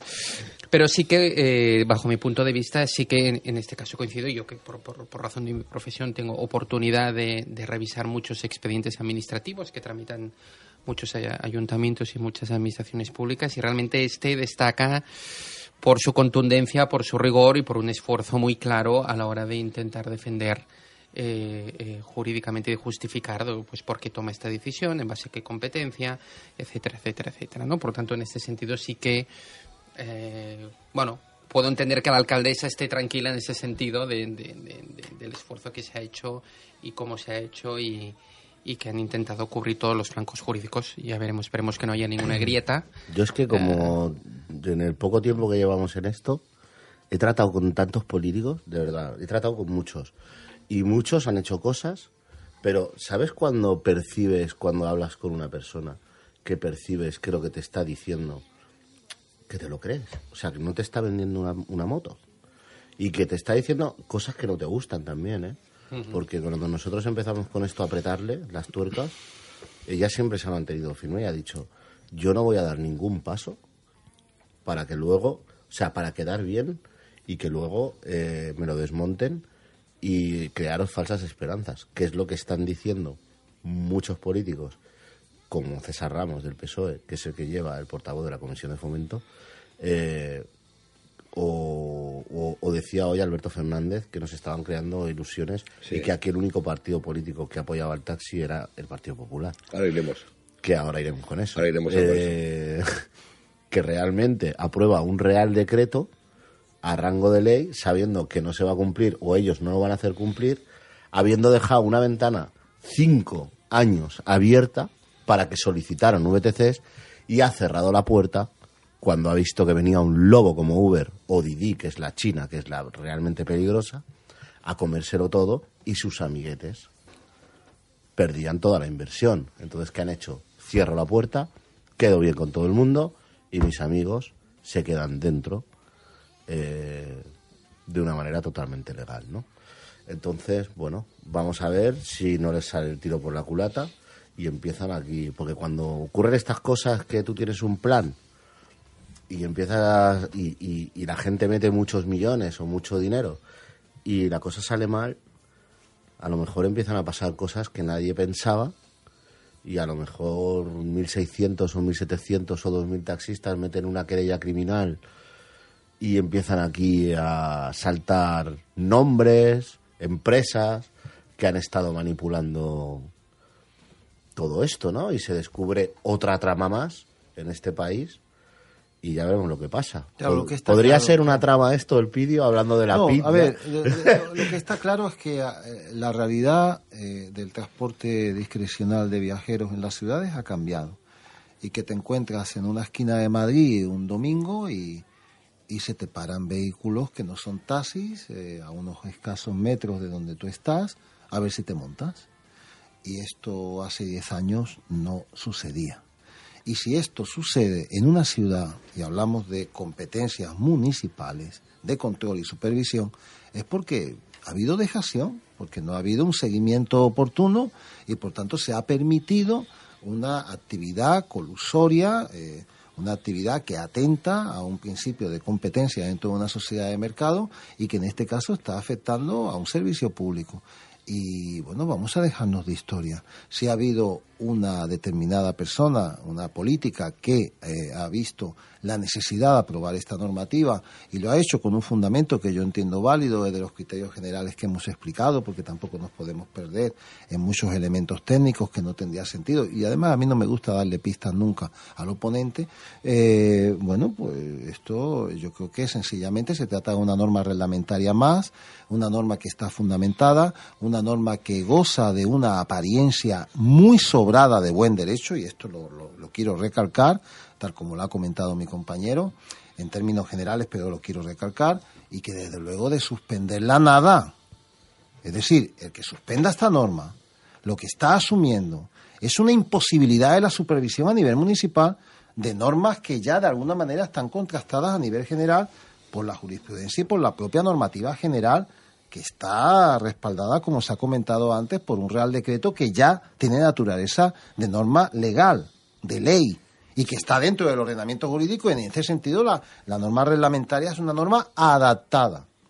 Y yo creo que podemos pelear, podemos hacer la batalla jurídica. Yo creo que no va a venir mal hacerla, pero de suspender la norma a mí me parece que esto tendría muy difícil fundamento. Muy difícil fundamento. Es, bien cierto. Una, de las formas. Que en derecho todo es opinable. Una, una, una de las de los motivos, no sé, pero viene a la cabeza, se me ocurre ahora, que digan que es anticonstitucional y que la tumben como han hecho esa batalla han hecho cosas sí pero, la, la, a ver si entendemos lo que es la suspensión mm. la, la suspensión de alguna manera lo, lo que te lo que te dice es, algo difícil de explicar, porque en, en, la suspensión previa, en la pieza separada donde tú suspendes la aplicación de la norma, tú ya lo que estás lanzando es de alguna manera el mensaje de no tengo fiabilidad en esta norma, no deposito confianza en la misma, puedes generar perjuicios irreparables, por tanto son perjuicios que los que los quiero colocar del lado en la balanza de los intereses privados en juego, que son las VTC, y eso a mí me parecería peligrosísimo. Quiero decir, eso sienta un precedente en derecho administrativo que no me parece sostenible. Aquí, realmente, si tenemos que hablar de perjuicios irreparables, los está soportando el taxi. En España todavía no, pero ya se van contrastando, porque en otros países eh, nos encontramos ante la desaparición, el hecho de que realmente el taxi ya no tiene relevancia o significación, y en algunos casos prácticamente ni existe. Por tanto, yo creo que el jurista, en este caso el jurista español, no puede examinar esta situación solamente desde un plano eh, aquí y ahora los eh, letrados que vamos a concurrir con toda seguridad para defender al taxi, pondríamos de manifiesto, oiga, eh, señoría, estamos hablando de un fenómeno mundial, ¿eh? Señoría, con todo respeto, esto no es un rollito español. Y tenemos unos precedentes muy claros de lo que ha pasado en otros países cuando no ha habido la suficiente supervisión y control. Y es que unos cuantos operadores privados se han merendado al taxi Y esto en un país relativamente, si esto ha sucedido en Estados Unidos, en algunos estados eh, de la Unión, no digamos ya en un país pequeño como España, y ante un colectivo que durante mucho tiempo hay que recordar que ha estado indefenso. Indefenso. Sí, yo un poco esto que comentabas, eh, Tito, de, bueno, y si, si, alegan que es inconstitucional, lo que tenemos que tener muy claro es, cuando si hablamos de la medida cautelar, la, la, pieza separada que comenta el pidió, el tribunal no puede o no debería entrar en Anticipar. temas de fondo. No debe anticipar. ¿eh? Esto que tú comentas sí que es posible que a la hora de hacer la demanda, ¿no? Lo aleguen, lo argumenten, y entonces a la hora de dictar sentencia dentro de dos años, dos años y medio, cuando sea, el tribunal lo tenga en cuenta, ¿eh? ese argumento. Pero ahora, en esto que se tendrá que ventilar en los próximos dos, tres meses, que más o menos eh, durará esta, esta decisión sobre Yo la... creo, conociendo lo que hay detrás, creo que durará menos. O sea, creo que se resolverá en menos tiempo. No sé por qué me huele, porque, porque, ¿por qué lo digo esto? Porque mañana o pasado esto se va a publicar. Y a partir de la semana que viene la Guardia Urbana va a empezar a actuar. Y van a empezar a... Los pasos van a ser estos. Van a empezar a sancionar. ¿Vale? El ADMB va a mandar un correo corporativo, un correo oficial a estas aplicaciones diciéndoles que ha entrado en vigor este reglamento y explicándoles qué servicios urbanos no pueden hacer, que están fuera, ¿no? Yo lo digo a mi manera, ¿no? Se lo dirán más educadamente, pero que yo soy la autoridad aquí, esto no lo puedes hacer y si no, te va a ocurrir esto. Entonces, si estas aplicaciones siguen operando, el depósito, es que no va a haber depósitos para llenarlos, porque van a ir una detrás de otra. Una detrás de otra el depósito y 4.000 euros. Entonces, claro, o apagan la aplicación pero eso no es un perjuicio irreparable, eso es que el que incumple la norma sepa sí, que sí, sí. al incumplir las normas no, lo, hay consecuencias. Digo esto, ¿Claro? no, no, sí, está claro. ¿Claro? No, no, si no, no voy por ahí. O sea, quiero decir sí, sí, claro, que esto que es lo que, va a ocurrir. Que la, que la norma tiene un funcionamiento y, claro, sí, acelerará, digamos, el proceso, ¿no? Esta gente tiene mucho dinero, sacará su ejército de abogados y, y, posiblemente, pues no sé cómo, pero se acelere el proceso. A ver, yo quiero. Yo Ahora, quiero, yo también, quiero... también digo una sí. cosa, ¿no? Eh, también lo digo claramente. Nuestra asociación, recogiendo con huchas monedas parada por parada, llegamos a tumbar a Uber en Europa para pagar abogados.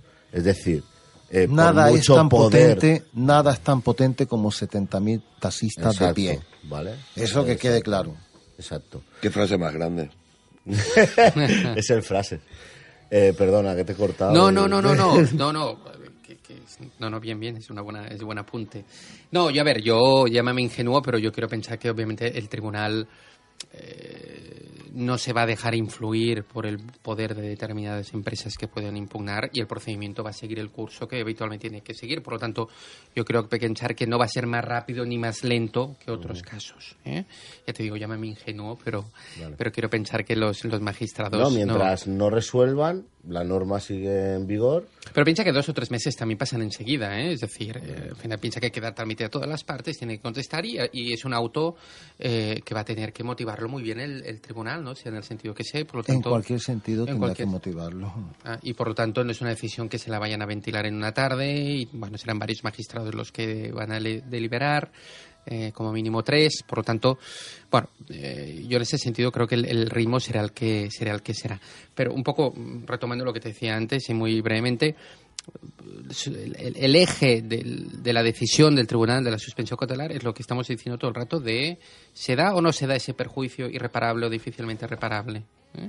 Debe prevalecer ese interés privado por encima del de interés general que representa la Administración en este caso, añadiendo también el interés irreparable para el sector del taxi, que para eso las entidades del sector también van a comparecer y también van a defender eh, el perjuicio que, eh, terrible que le supondría el hecho de que el tribunal suspendiera este reglamento y no dejará y no dejará que se aplicara. ¿no? Por tanto, las cuestiones de fondo en este tipo de discusiones sobre suspensiones cautelares deben quedar en un segundo plano. ¿eh? deben quedar al margen. ¿no? Hay el tema que comenta el vídeo de la apariencia de buen derecho, que puede tener su relevancia también, que es un tema más de fondo, pero eh, igualmente bueno, es con unos requisitos muy restrictivos y sobre todo es el tema del perjuicio irreparable o muy difícilmente reparable.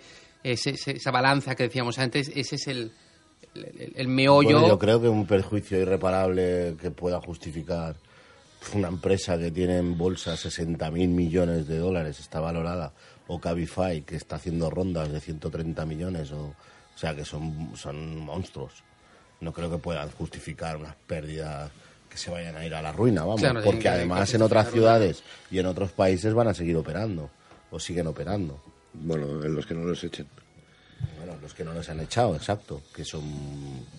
No son tantos, pero algunos... Algunos, Algunos lo han hecho, sobre todos todo- con gobiernos progresistas, por eso. Exacto. Bueno, yo digo de izquierdas. Bueno, vale, de izquierdas de las mías.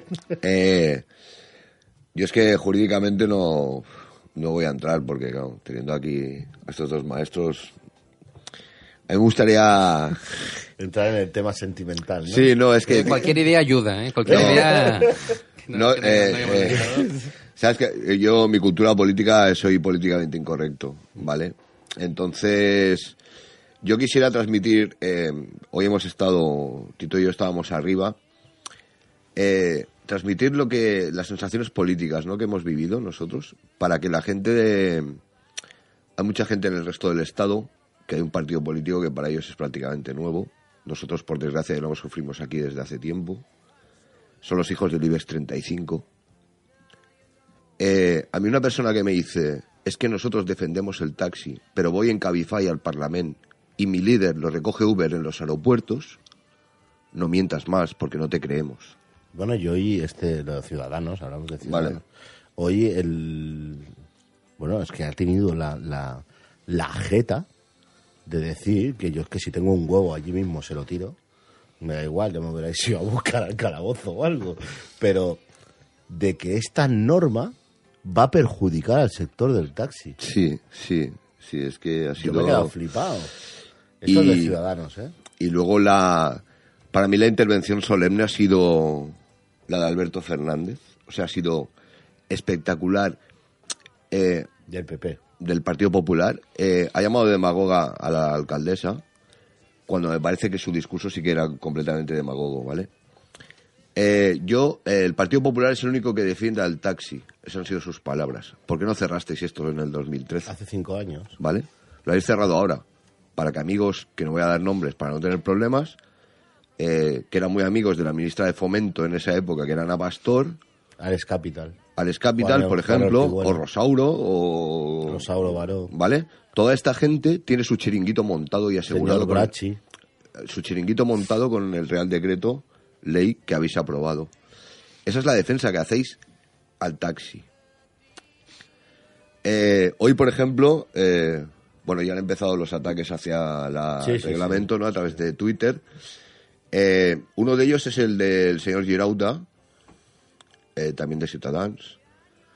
Eh, yo sigo bastante a economistas. Eh, Sale Martí es un economista liberal, ¿vale? Pues este señor lo supera. O sea, el Girauta ya lo supera con creces, ¿no? Y hace un Twitter diciendo esto es ilegal. No sé, ¿usted es jurista? ¿Es juez para decir si algo es legal o es ilegal? Lo que tenemos que... eh, los ciudadanos del Estado español lo que tienen que, que darse cuenta es, es de- mm, que a la hora de ejercer el derecho al voto ejerces mucho más que poner una papeleta.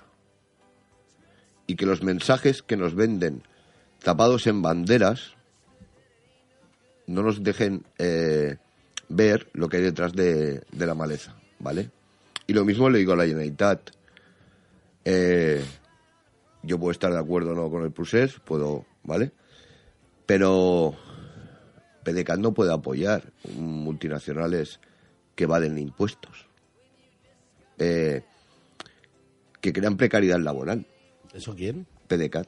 Que no puede. No, no ¿Por puede, qué? porque no puede apoyar eso. No Pues- debe apoyar eso moralmente. Pues si está, si ha votado a favor de tratados de libre comercio como Eh, el sí, el TTIP. sí. Pero te quiero decir, no, no debe. em, nosotros, eh, Na- ningún político debería el hacerlo. conseller Rull, Sí. hemos tratado con él Sí. Y sabemos que no era mm, muy favorable Bueno, a Uber, No, no era nada favorable y le plantó cara así. ¿vale? En Es- la medida lo posible que le dejaron. Eh, yo oí las palabras del sucesor del conseller Damià diciendo vamos a seguir la misma tónica del conseller Rull. Pues espero que siga la misma tónica en esta línea también. Vamos a ver, porque ya hoy ya le hemos metido el primer palo. Bueno, palos va a recibir, eh, esto es lo que hay. Cuando tú eres un cargo público también recibimos palos tú y yo y somos dos pringados. Ya. Bueno, y en, y en este mundo digital, en este mundo de las estrellas, en este mundo de las redes sociales, ¿qué ha pasado hoy, Carlitos? yo estoy alucinando. A ver, cuéntanos un poco. A ver, las cosas como son. Eh, bueno, buenas noches a todos en primer lugar. Buenas noches. Buenas noches. Redes sociales, a ver, estamos hablando de un reglamento que se ha estado pues trabajando en ello mucho tiempo, pero al final no deja de ser prácticamente no ha salido de los círculos de taxistas y de política. Pero es que con la semana pasada lo que pasó con Podemos, eh, Cabify se ha pegado un tiro en el pie. Mediáticamente hablando, se ha puesto toda la, opinión pública en contra. Nosotros todavía, a ver, yo creo que para nosotros ahora mismo es nuestro momento y de, hacernos, eh, de darnos a valer, porque además es que, es que somos así. Pero es que lo de Cabify yo todavía estoy alucinando la semana que hemos pasado hasta hoy, realmente. Es que le estamos metiendo un vuelco a esto. No, no, pero si es que además es, vamos a ver, es que has cogido a los representantes de, de los ciudadanos y con toda tu prepotencia y con toda tu arrogancia te pensabas que no sé que se iban eh, que los ibas a doblegar o y no y, se la han montado muy bien. Eh, yo de verdad me gustaría algún día estamos con los cimientos pero montar ese tipo de campaña como la que ha montado Podemos desde el montó el jueves sacando un hashtag y a partir de ahí ha sido todo solo solo solo. Nos hemos puesto a ver, no es que los taxistas nos hayamos puesto la opinión pública a favor, sino que ahora mismo ya las cosas están cambiando. Antes eran cuando salíamos a la calle muchas veces o cuando nosotros eh, teníamos pues este tipo de movidas con los políticos eran los taxistas que ya se están quejando por esto y por lo otro. Ahora no. Ahora es que resulta que han venido los listos de, de los paraísos fiscales y los explotadores y quieren pasar por encima de todas las normas. Entonces ahí ha cambiado mucho el cuento y tiene mucho que ver con la actitud que han tenido ellos y con la falta de inteligencia, porque dinero pueden tener todo lo que quieran. Pero yo te digo que después de lo que han hecho esta semana, inteligencia tienen muy poca. Y muy poca. espérate. Ya, pero es que ¿cómo van a tener inteligencia alguien que no, que no lo mama desde, desde abajo, ¿no? Fíjate tú que hoy iba a salir esa campaña que han hecho por todos los diarios con una carta del Juan no sé qué, de, este que no sé quién es, como no les hago ni sí, Juan de Antonio bueno, pues el tío este que decía soy de, de Tetuán y no de no sé dónde, sí. bueno, pues hoy, no sé si mañana va a salir ya o pasado, porque les he dicho que hoy no sacarán nada, porque con el tema de, de este decreto y tal, mm, iba a quedar en agua de borrajas, no iba a tener tanto impacto, pero a partir de mañana van a empezar a salir cartas de trabajadores de Cabify eh, dirigidas al señor este. Pero es que encima son Pero, o sea, hablamos de trabajadores de Cabify, ¿eh? Sí, sí, pero es que encima, a ver, es que son tan torpes que después de la que les cayó, porque es que, a ver, hay una cosa que yo creo que no entienden, que son una empresa, que tú, siendo una empresa, no estás por encima de los representantes del pueblo, no puedes hacerlo, y lo que han hecho no lo pueden hacer, porque a mí me representan como cualquier otro ciudadano, tío. O sea, y tú eres una empresa y vienes de fuera aquí, ¿a qué? ¿Atacar a mi representante? No, las cosas no son así. Y ellos han ido de cara. han ido a hacerlo frontalmente, directamente contra ellos. ¿Qué se pensaban que iban a pasar? ¿Que se iban a quedar callados? No. ¿Y qué pasa? Pues toda la opinión pública, la opinión pública que a mí me interesa, es decir, a los trabajadores. Yo con Ciudadanos, por ejemplo, y toda esta gente que nos tienen a los trabajadores como si fuéramos productos, yo eso no cuento, porque esos son los de siempre. ¿Sabes lo que ha salido publicado hoy? Que Ciudadanos eh, cree que hay que reglamentar o, legislar para encajar el modelo de... Al, gusto de las empresas digitales. Vamos a poner la normativa, sí. ¿Qué te parece? Eso dicen ellos. es que es alucinante. Lo, más jodido de todo es que luego, eh, cuando lleguen las elecciones, se cagarán en la independencia y todos los españoles le van a votar. Porque somos así de borregos. Bueno, todavía queda. Yo ahora a mí lo que me preocupa, o no lo que me preocupa, lo que me inquieta es que es nuestro momento. Nosotros tenemos que seguir al rebufo de, todo esto que... A ver, al final es eso, que nosotros tenemos que seguir el rebufo y tenemos que organizarnos, lo mismo que hay reuniones entre asociaciones para ponerse de acuerdo, reuniones entre asociaciones para hacer campañitas y hacer cosas y que se vea el taxi de verdad. Porque ahora mismo es el momento, porque ahora mismo se está viendo, la... es que directamente ellos solos se han desenmascarado, o sea, hemos visto lo que hay, hemos visto la explotación que hay, hemos visto la, prepotencia que hay, la arrogancia que hay, como no se cortan directamente y les da igual y no tienen ningún respeto con la gente que nos representa a nosotros. Y a partir de ahí... Pero Carlos, realmente lo que aquí está pasando es muy sencillo. Lo, lo que estamos viendo es qué sucede cuando el colectivo del taxi se comienza a levantar. Claro. Cuando la gente se empieza a organizar, cuando el colectivo es capaz, con su organización, de, pulsar, de tocar a las fuerzas políticas, porque es verdad que Podemos ha hecho un movimiento importante, pero quien comienza a ser taxi. Cuidado. si el taxi no es capaz de moverse y élite, pues en esto supone un paso adelante, igual que la PIT. Es decir, el colectivo se da cuenta de que tiene derecho a tener legítimamente un lobby, un instrumento de presión desde el punto de vista de sus intereses legítimos, que son los intereses de la gente, de los ciudadanos, de los usuarios. Y cuando esto pasa, pues suceden todas estas cositas que estamos viendo ahora. Esto es. Ahí, es donde yo voy, que tenemos que salir, que es lo que estamos consiguiendo, pero yo lo he visto esta semana multiplicado por 10.000. Salir del taxi, lo que dices tú, el pidio, salir del taxi, que vea la gente, que vea la gente el PIT, que vea la gente élite, que vea la gente nuestro trabajo, que vea la gente el servicio. Y que la gente compare la etapa de ahora con lo de antes. Sí, sí, sí. Y la actitud y todo, pero salir, salir de eso. Nosotros en, en, en Élite, en Twitter, por ejemplo, eh, Edgar y, yo lo hablamos muchas veces que tenemos muchísimos seguidores y la gran mayoría son taxistas y tenemos que, taxistas o colectivos, pues, por el tema de que ya trabajamos mucho por, los movimientos, pero que tenemos que acercarnos más a la gente que no está relacionada con el taxi, porque mañana a lo mejor lo van a necesitar y que no se piensen entre uno de los dos servicios y que sepan que, cuál es la labor que hacemos. Y esa es la batalla que nosotros tenemos que ganar y ahora mismo es el momento. Eh, tenemos ya mucho trabajo hecho, que es lo que dices tú, que es que está el PIB, que es que está Élite, hay mucho trabajo hecho, tenemos unos buenos pero hay que ya empezar a apretar porque es el momento, un momento que antes no teníamos.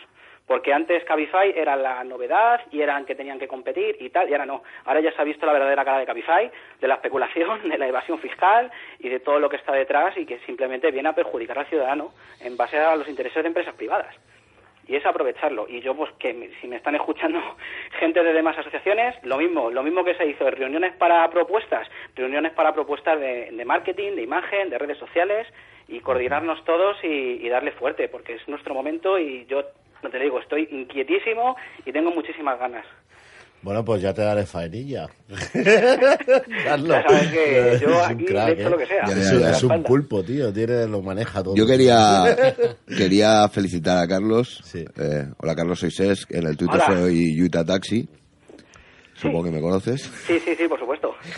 Y mira, tú ahora decías una serie de cosas y tal. Yo creo que ellos tampoco se imaginaban que en las redes sociales también íbamos a estar de la forma que estamos. Desde aquí, desde aquí felicitar a, todos esos taxistas de la tormenta tuitera que estáis cada día dando caña en las redes y os habéis profesionalizado mucho porque es que de verdad es que es increíble. Hay gente que nadie conoce. Estamos empezando, ¿eh? ¿eh? Pues es brutal. Pero estamos empezando. Es brutal, te lo juro. Y conocimiento, gente con muchísimos conocimientos que. Pero es brutal, es brutal. Habla de cara a cara, ¿eh? Con, con no, no, sí, sí. No, no, gente con gente, yo es que leo conversaciones, bueno, cuando tengo tiempo, porque antes mm, depende de las fases, yo funciono depende de las fases. Ahora con el tema de la licencia urbana, abogados, informes, Vespa aquí, Vespa allí, soy el Vespa. Yo, yo no tengo ni idea de nada, yo lo único que hago es coordinar. ¿Sabes? Estoy en medio, yo veo, como conozco todo, pues voy poniendo cada cosa en su sitio, más o menos, y estoy ahí en medio, ¿no? Entonces no puedo estar, lo único que hago es retuitear todo lo que tú pones. ¿Verdad? y lo que me van mandando por ahí. yo lo sigo y lo voy leyendo, retuteo y, la verdad Pero quiero decir que realmente se está haciendo un trabajo muy profesional en las redes sociales y, de verdad es una pasada. Es, es una auténtica pasada. La evolución. Yo empecé el tema de la tormenta tuitera con unos taxistas de Valencia muy tuiteros, que aquí les mando un saludo de Elite Valencia. Y, y no veas cómo ha evolucionado esto. Increíble. Tenemos muchísima información, ahora ya hemos entrado en la era digital. la fuente, de contrastar. Esto hay que pelearlo ahí. Sí, sí, ahí estamos en las redes. Eh, sí, pero, pero por eso le decía, ¿no? Porque en realidad enfrente tienes eh, em, expertos digitales, teóricamente, ¿no? De estas empresas.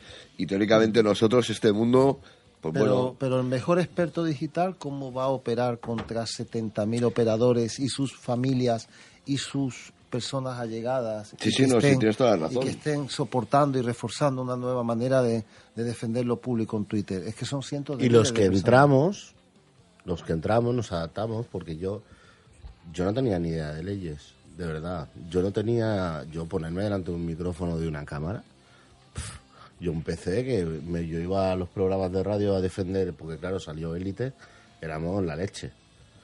De cada diez palabras decía nueve tacos. Bueno, Tito, Que- pero, eh, eh, pero el tema de la ley a veces es un misterio para, No, pero quiero para decir- incluso dignatarios públicos, porque hay que recordar cuando a Rajoy se le preguntó qué pasaba cuando Cataluña dejara de ser española y dijo que lógicamente dejaría de ser europea.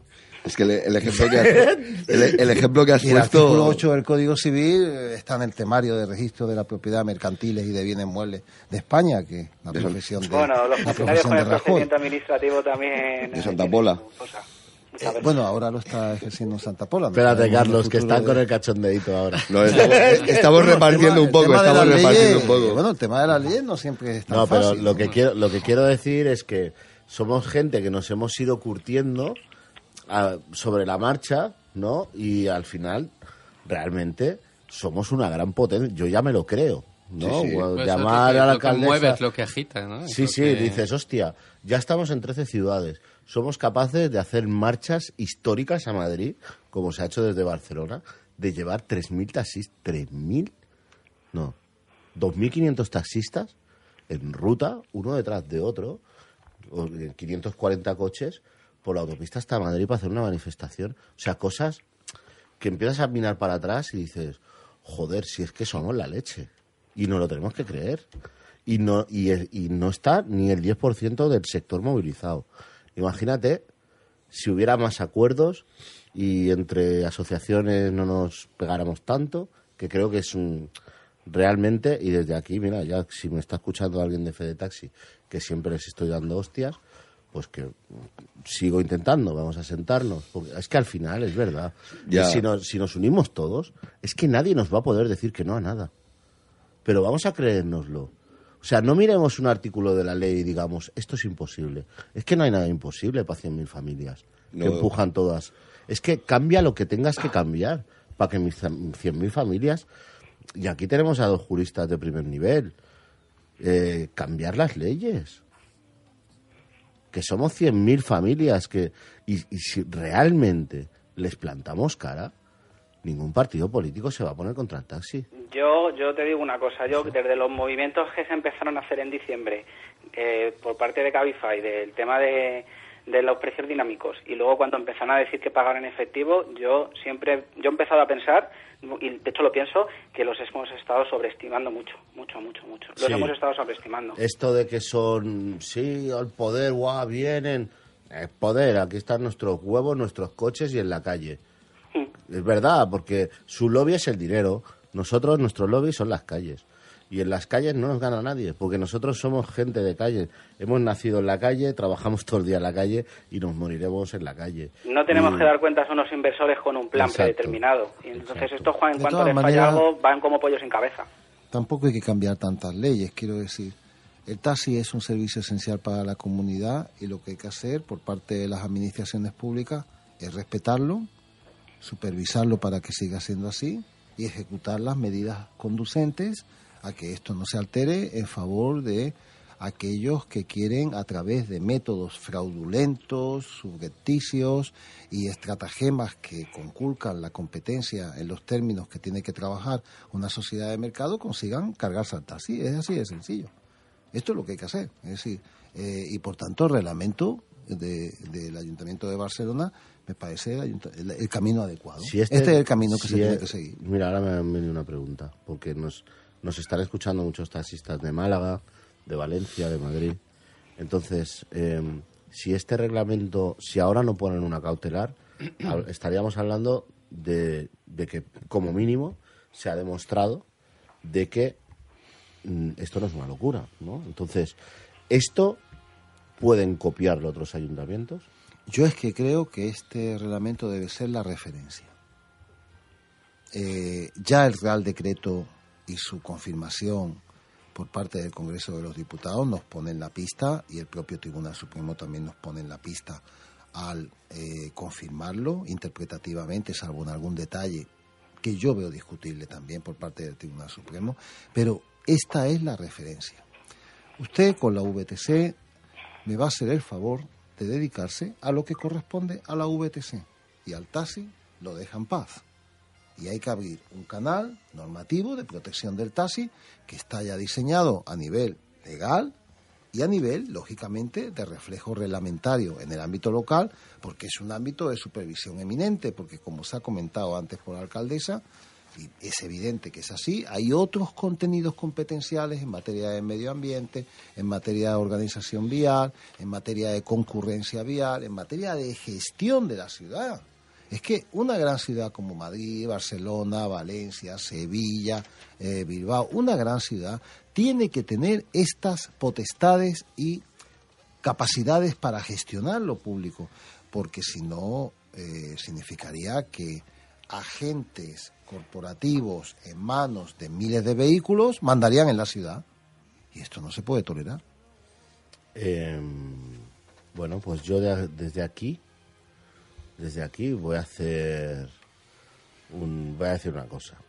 Si este, si en dos tres meses esto no hay cautelar y en Barcelona lo conseguimos, yo me voy a pasear allá donde lo necesitéis. Lógicamente hay asociaciones que lo están haciendo muy bien y yo no me voy a meter en el trabajo de nadie, pero pues no sé, a plantarme delante de cualquier político de cualquier comunidad autónoma a decirle que eso lo puede hacer y lo debe hacer y si no se le va a revolver el pueblo. Porque tú puedes ir a un despacho y decir, quiero esto. Y ellos te pueden decir, esto es competencia de fomento, como nos han estado haciendo a nosotros. Y llegas a fomento y te dice, esto es competencia de los ayuntamientos. Llegas al ayuntamiento, este peloteo, esto es, y así, este nos, peloteo, así, nos han tenido. Vaya ahora, la ventana del lado. Este peloteo, ahora bien, ahora bien. No, este peloteo es un estado fallido. Esto bueno, no pues puede ser. esto es lo que nos Esto llevan haciendo no pues desde que Elite existe. Ya, ya, ya. ¿Vale? Eh, y, y, seguramente más para atrás, más. Pero esto es Pero, sencillamente, vamos a llamarle, a llamar las cosas por su nombre. Esto es cargarse el proyecto España como país. Uh -huh. Si tú tienes un conjunto de administraciones públicas, que hay que recordar que cuestan dinero, ¿eh?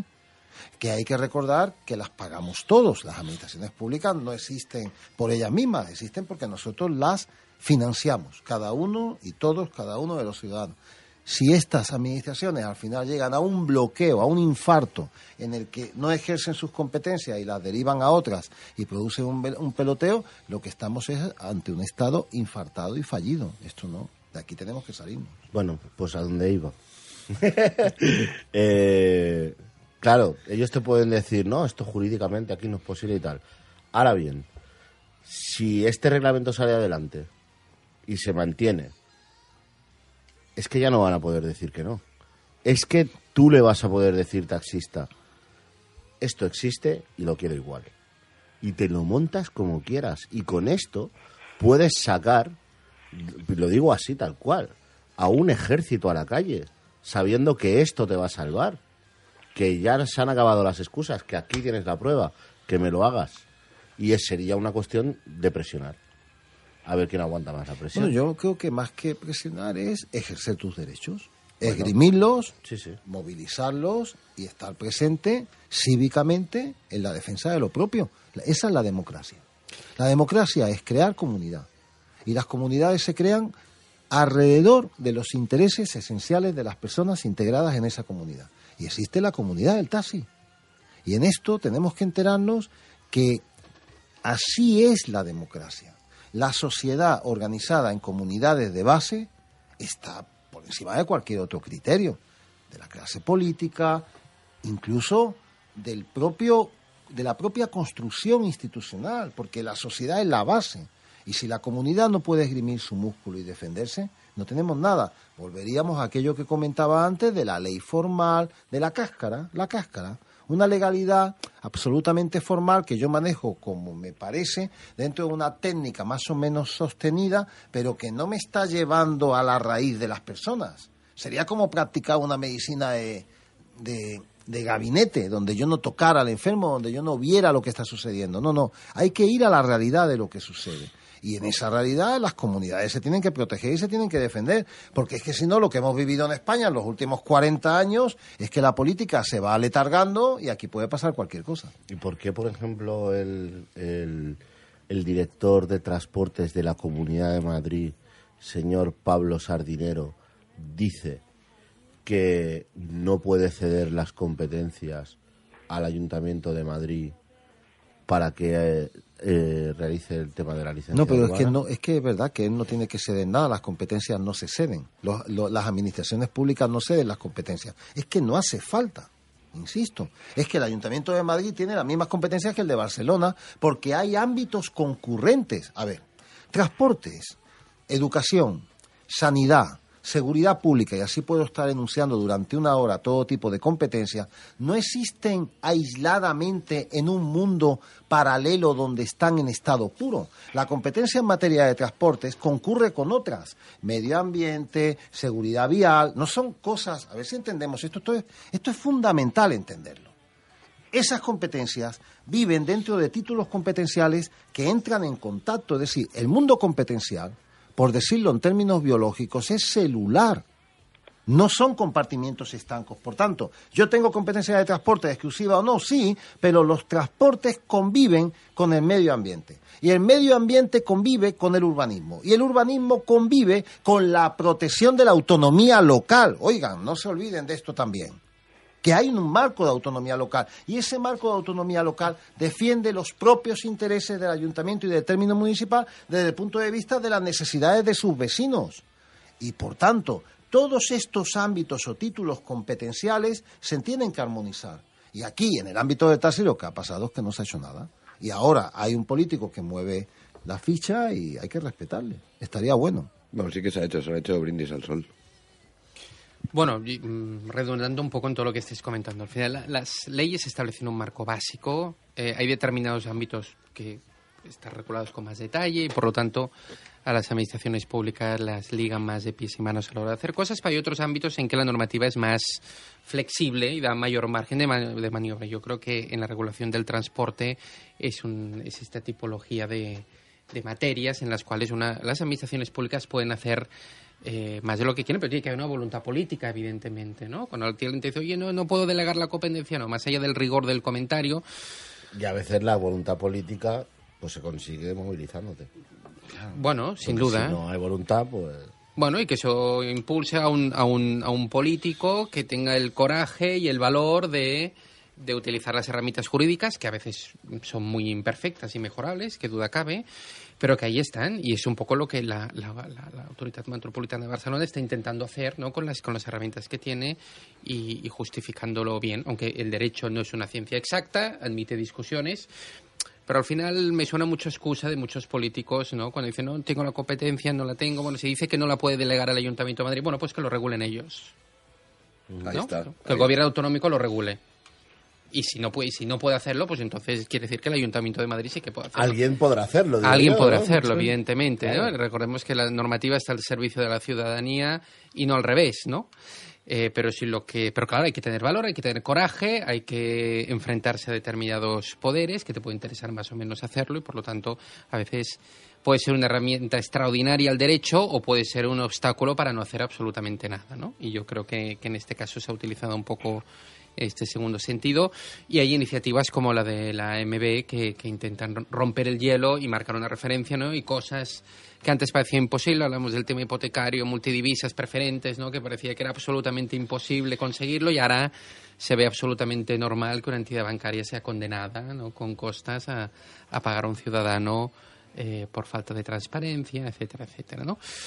Pero bueno, hubo un primer caso, una primera persona, ¿no? Que un primer despacho de abogados, un primer alguien que tuvo ese, esa valentía y ese atrevimiento de, de plantearlo. No siempre salen bien estas batallas, pero bueno, de cada diez a lo mejor cinco saldrán bien y solamente por eso habrá valido la pena, ¿no? y esta puede ser eh, una de ellas y, vais por el vais por bueno yo creo que vais por el buen camino. no es no es Navidad, pero tenemos a Papá Noel al teléfono. Buenas noches. Buenas noches. Hola, buenas noches, Tienes dos minutos. Vale, hoy tampoco creo que duerma mucho, pero bueno, lo intentaremos.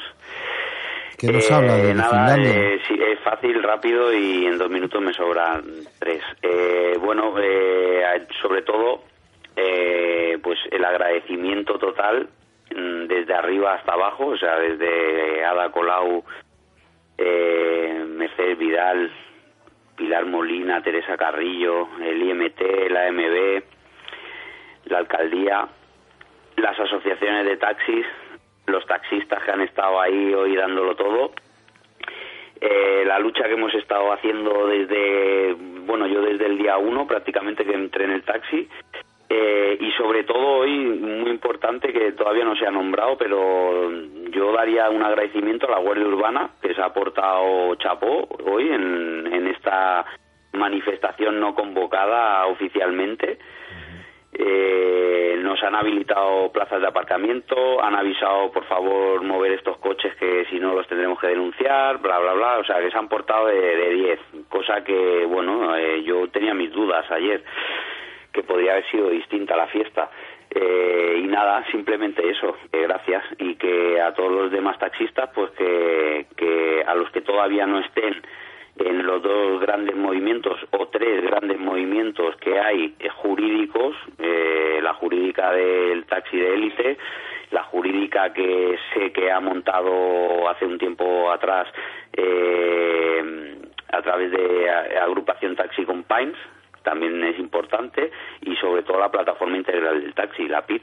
Eh, mm, aparte de la presión en las calles y de la lucha y de gritar y de tirar petardos, lo que más, más, más importa ahora mismo es la presión jurídica y esto se mueve con dinero, hay que hacer una pequeña aportación en cada caso distinta y ya está, es lo que nos queda. Eh, aparte de nuestro trabajo y presionar, pues presionar en los juzgados, que es lo más fuerte y, y lo están demostrando aquí los juristas que están hablando y yo porque estoy siguiendo el chat, todo el mundo, hostia, hostia, qué bien habla, hostia, que, que cuánta razón, pues toda esta razón eh, hay que pagarla para que para que no sea en un estudio de radio y sea donde tiene que ser finalmente donde se acabará la, la, la lucha, que será en un juzgado.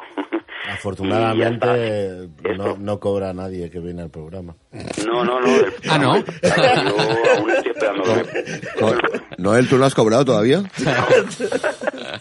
Me hizo un pagaré en una servilleta, igual que el contrato de, de Messi. Me hizo el Tito ahí una servilleta Bueno, de ahora- contrato para el avispero y aún estoy esperando la nómina, pero bueno. Ahora, ahora nos la paga doble, no te preocupes. Sí. So- vosotros sois falsos autónomos. Sí. La verdad. Vale, vale. No, pues me, Bueno. me descargaré la app y, y nada, iré a repartir. Galletas. Pues nada, simplemente eso y luego una, una reflexión importante que es lo que hemos visto hoy en la puerta de, de una de las empresas de estas que hemos estado allí eh, haciéndole bueno, una pantomima. Eh, ¿cómo, ¿Cómo llega la sociedad a defender un puesto de trabajo, que es, es- eso es lo que debería ser lógico, ¿no? Eh, hasta aquí todo lógica y lo normal, oye, yo defiendo mi puesto de trabajo, pero tío, un puesto de trabajo en el cual te están explotando y, y, y eres, eres un, un esclavo total, o sea, mm, no entiendo cómo aún no ha, no ha habido ni siquiera uno que se haya arrancado la corbata, se haya puesto enfrente de donde estábamos nosotros y hubiera dicho, pues tenéis toda la razón, a mí no me esclaviza esta gente y, se acabó, ya me buscaré la vida como sea, que sí que hay hambre y que todo lo que quieras, que hay mucho paro, que ha habido mucho mucha gente mucho tiempo en el paro, pero de ahí a, a estar esclavizado, aún entre comillas se puede llegar a entender por las situaciones que, que vive cada persona y cada familia pero de ahí a defender a capa y espada como se, se ven casos de estos conductores que los defienden a muerte, hostia, es que es que no no sé a dónde a dónde acabará llegando esta sociedad, o sea, levanta el culo y, lucha, lucha por tus derechos y por y por tu honra y por y por no ser un esclavo, porque es que al final vamos a acabar siendo todos unos esclavos, como no levantemos el culo. Así que nada, simplemente eso, gracias a todos, sobre todo a, la, a nuestra alcaldesa, que, que es brutal escucharla hablar con, con la claridad que habla sin cortarse ni un pelo. Eh, es brutal, es espectacular y ya está. Y sobre todo gracias a todos los compañeros que han estado allí dando el callo a pleno sol, a 30 y no sé cuántos mil grados que estábamos. Ya ves, yo he perdido 3 kilos. ya, ya se nota, ¿eh? en la tele. Me he cruzado con una chica y me ha mirado.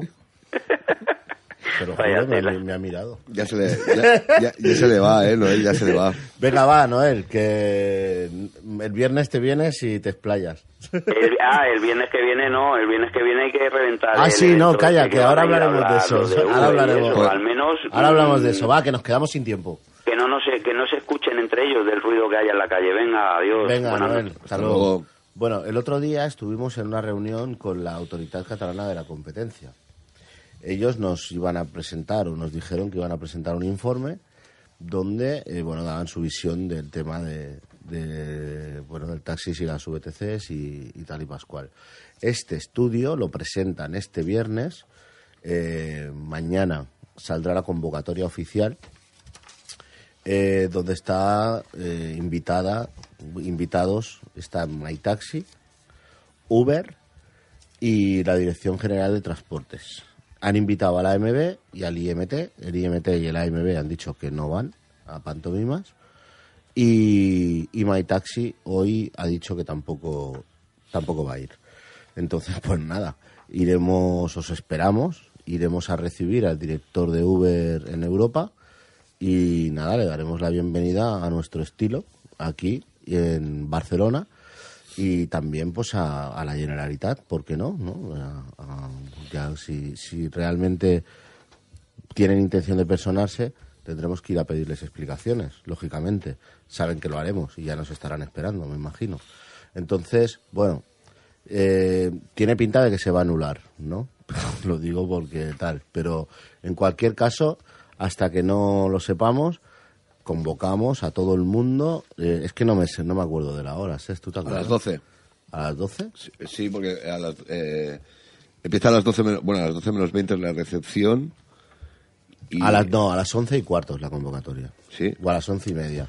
A las 11 y media todo el mundo, en la Gran Vía, debajo del avispero. Donde tenemos el avispero, pues justo al lado está la sala de eventos de una administración pública que va contra el interés público. Manda huevos, ¿no? Esto de la competencia. Cuando realmente el Tribunal Supremo se ha cargado y ha pulverizado todos esos argumentos que ellos dan de la competencia. Porque, o sea, em, dar un servicio más barato al usuario, aunque tenga unas consecuencias totalmente eh, negativas para que ese servicio sea mucho más barato eso es defender al usuario. Yo, quiero insistir en que, en que el supervisor aquí, a nivel de, Comisión Nacional de Defensa de la Competencia o a nivel autonómico, no se entera de algo muy sencillo. El taxi, dentro de su sector, no compite con la VTC. Es así de sencillo. El taxi es el monopolio claro, como servicio esencial de la comunidad, del transporte discrecional bajo un criterio de espontaneidad y ese ámbito corresponde al taxi. Y el ámbito de la VTC es el que ha tenido siempre la VTC, que no debe dar lugar nunca a esta colisión competencial, de la misma manera que una gestoría no compite con una notaría, de la misma manera que una academia no compite con la universidad, y de la misma manera que una parafarmacia no compite con la farmacia. La farmacia es la que vende medicamentos, el notario es el que eleva escritura pública y la gestoría y la parafarmacia no pueden hacer actividades que colisionen con los ámbitos específicos de estas actividades.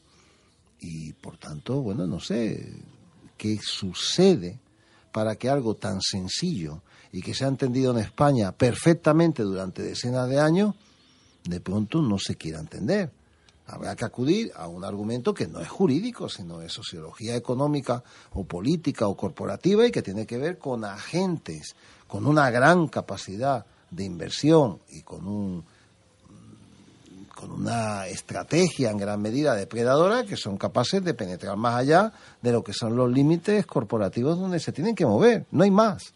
Y cuando desde competencia se empieza a establecer unos criterios de colisión, pues es que sencillamente Mm, yo creo que es que no están entendiendo lo que es un servicio público esencial. Bueno, a lo mejor no están entendiendo están- lo que es el taxi o, o, bueno, no sé. A lo mejor les están ayudando a no entenderlo. Tú estuviste allí, Mar, ¿tú qué opinas de esto? Sí, bueno, yo, yo creo que, que, bueno, como os comentaba antes, ah, cuando no estábamos en el aire, creo que, que, estuvo muy bien vuestra intervención porque les explicasteis cosas que para vosotros son básicas, pero ellos parecían que no, tenían un poco esta dificultad que comenta el vídeo de entender exactamente cuál es el servicio que, que se presta este servicio esencial del taxi, ¿no? Ellos tienen tendencia a confundir, ¿no? Y es transporte, libre competencia, una única autorización, ¿no? Entonces parece que hay una parte que ellos no la tienen interiorizada y no la, no la tienen bien, bien entendida, ¿no? Y se basa en estos principios generales de la libre competencia que parece que lo, parece que lo puede, que lo puede todo, ¿no? Yo tengo curiosidad por leer el informe, ¿no? Porque no, no, no lo tenemos todavía, lo presentan el viernes. Bueno, no sé si, Bueno. no sé si dejaréis que lo presenten o no. Le diremos, dame el informe y pírate de aquí. Pero en un momento u otro tendremos el informe y a ver cómo, cómo lo justifican. Bueno, que ya algún informe han hecho, pero sobre todo a raíz de esta última sentencia del Tribunal Supremo, que supongo que la tenían en cuenta, a ver cómo la esquivan o de qué manera intentan ¿no? hacer compatibles sus tesis con, con el pronunciamiento del Supremo, que ha sido muy claro en el sentido de que, centrándose en la proporción 1-30, bueno, que, es proporcionada, que no implica una discriminación y que por lo tanto es una opción válida de las diversas opciones por las que podía haber optado la administración, ¿eh? pero que esa en concreto es válida y conforme a la, legalidad. Por lo tanto, bueno, tengo curiosidad para ver, para ver cómo la, la autoridad de la catalana de la competencia, bueno, eh, cómo, cómo lo, cómo lo, cómo lo explica, ¿no? Pero está claro que eh, yo tuve la sensación de que viven como una especie de burbuja un poco alejado de la, de la, de la realidad, ¿no? De la realidad en, en todos los sentidos, no solo la vuestra, sino la de competidores, la realidad etcétera. del mercado. La realidad de es que es que no, no existen esos supuestos usuarios masivos de pronto de las VTC. Por tanto, lo que, lo que parece que está sucediendo es que se está penetrando en el sector del taxi. Claro, y se los está. Yo, yo me, me acuerdo que, que me quedó, ellos se quedan un poco parados cuando vosotros dijisteis, no, no, es que cada día, perdonad si me confundo con los números, hay 2.000 taxistas que, Sí, que no sí, salen. son ¿no? 2.000. O, o fin de semana, no sé cuántos dijisteis, 5.000. Claro, ¿no? 5.000, claro. ¿no? Porque ellos intentaban un poco justificar, oye, la, necesidad la- que claro, hay. La, la situación del taxi en el fin de semana se tiene que resolver ya. Esto sí lo digo, ¿eh? No, Esto no, tú, eh, pidió, dilo que te salga. No, no, es que esto no puede seguir siendo así, quiero decir, porque entonces, ¿qué es lo que se pretende? ¿Por qué no pueden salir todos los taxistas el domingo? ¿Se pretende dejar un espacio libre? ¿O qué? Es que, insisto, si dotas al taxi un día de manera infradotada, es decir, si un día solamente salen 100 taxis en Barcelona, esto no permite que ninguna VTC haga de taxi. Igual que si en una localidad, no sé, se me ocurre, Aracena, hay un solo notario, pues hay un solo notario. Nadie puede decir, bueno, vamos a imaginar que en Madrid de pronto solamente hay un notario en agosto. Ah, pues entonces podemos ir a las, a las gestorías a elevar escrituras públicas. No, no, no, no. No, no, mire, la- las escrituras públicas se elevan en las notarías y si hay una sola notaría en Madrid, pues hay una sola notaría en Madrid. Pero esto no permite que se pueda complementar a través de gestorías. No, el servicio se presta por quien tiene habilitada legalmente la posibilidad de prestarlo. Y no es un tema de número. Aquí, de verdad, que están llevándose a la gente al huerto con esto. Y yo me temo que incluso algún político, si anda despistado, o algún cargo institucional, pues se me puede despistar. No, no, mire, esto es el taxi, esto es la VTC, esto es la farmacia, esto es la parafarmacia, esta es la gestoría y esta es la notaría. Que ya más claro no sé cómo se puede explicar esto. Entonces, mire, cada uno que se dedica a lo suyo, ¿no? No es que hoy no, bueno, es que hoy no me pillan en una notaría, la hora y tal, y voy a la gestoría que me eleve la escritura pública. No, no, no, de verdad que no va así.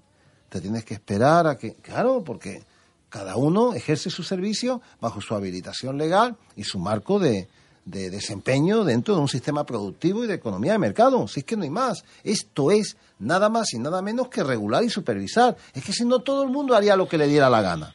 Volveríamos un poco antes de en ese periodo intermedio de la revolución industrial a la Holanda del siglo XVII y, y daríamos un salto en el vacío que supondría una indefensión masiva que la gente ni se imagina. Todo eso ya lo hemos superado.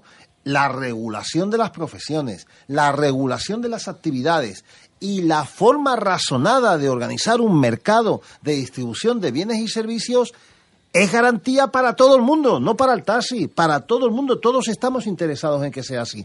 Y aquí esta cosa tan elemental, que es de un cursillo de fin de semana, pues yo qué sé, hay gente que se le ha ido, se le ha ido la idea, ha burbujeado, no lo ve claro y plantean cosas que no tienen nada que ver. La proporción 1.30 no es una proporción caprichosa. Hombre, a lo mejor puede ser 2.50, 2, bueno, yo no sé, pero que la proporción responde a la organización del mercado de distribución de servicios. Mire usted, no hay realmente oferta para que esa proporción se rompa. Y además se está detectando un ánimo depredador e invasivo. Hay que limitar y se ponen normas limitadoras porque el ser humano es inteligente, la inteligencia aterriza en el derecho y para esto lo utilizamos. Y si no, pues vamos a la anarquía económica a la locura, que estoy en España ya sabemos lo que es, las cajas de ahorros, depredar instituciones importantísimas dentro del sector financiero y que acabemos en un rescate. ¿Organizamos la economía o nos vamos al garete? Así de claro. Libertad de mercado, la que usted quiera, pero con supervisión. Con supervisión. Si no estamos en la anarquía. Y no somos anarquistas, con todo el respeto del mundo al anarquismo, pero no estamos en el anarquismo, estamos en un Estado. En un Estado institucionalizado que tiene que regular. no hay más. lo que no vale es el Estado. La anarquía está por las altas Lo que no vale es el Estado para lo que a mí me va bien, que es para reprimir y machacar al que opina o se expresa de manera que a mí no me va bien, y para lo demás anarquía. Para lo demás anarquía. La ley mordaza, pero en el ámbito de las instituciones financieras, en cuanto a las cajas de ahorro, anarquía. No, oiga, no. Entonces esto es lo que incide en instituciones fallidas, en estados fallidos, en la desmoralización de la gente y eso, eso a la larga lleva a los países a la ruina. O sea, que estamos hablando de temas importantes. ¿eh? No, alguien puede pensar, es que están hablando del taxi. No, no, mire usted, aquí estamos hablando del taxi en el marco de una economía de mercado y con todo lo que esto quiere decir.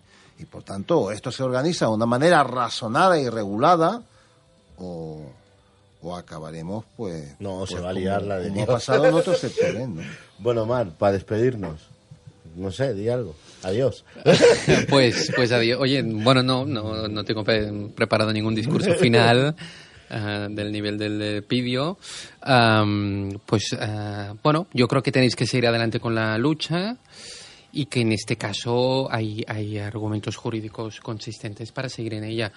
No son realidades absolutas, muchas cosas admiten discusión, pero yo creo que estáis por el camino y hay una solidez y prueba de ello es que el Ayuntamiento de Barcelona también va por este camino y por lo tanto está claro que no es ningún disparate ni ningún absurdo lo que estáis defendiendo, sino todo lo contrario y esperemos que esto sea pueda ser la punta de lanza de, de, muchas otras luchas o muchos otros cambios en otros ámbitos que no sean estrictamente los del taxi, pero en las que se dan estas situaciones de de abuso y de, y de cierta anarquía, ¿no? De, que ahí sí que a veces hay anarquía de corbata, pero anarquía al fin y al cabo de los sectores de... Anarquía de cuello blanco.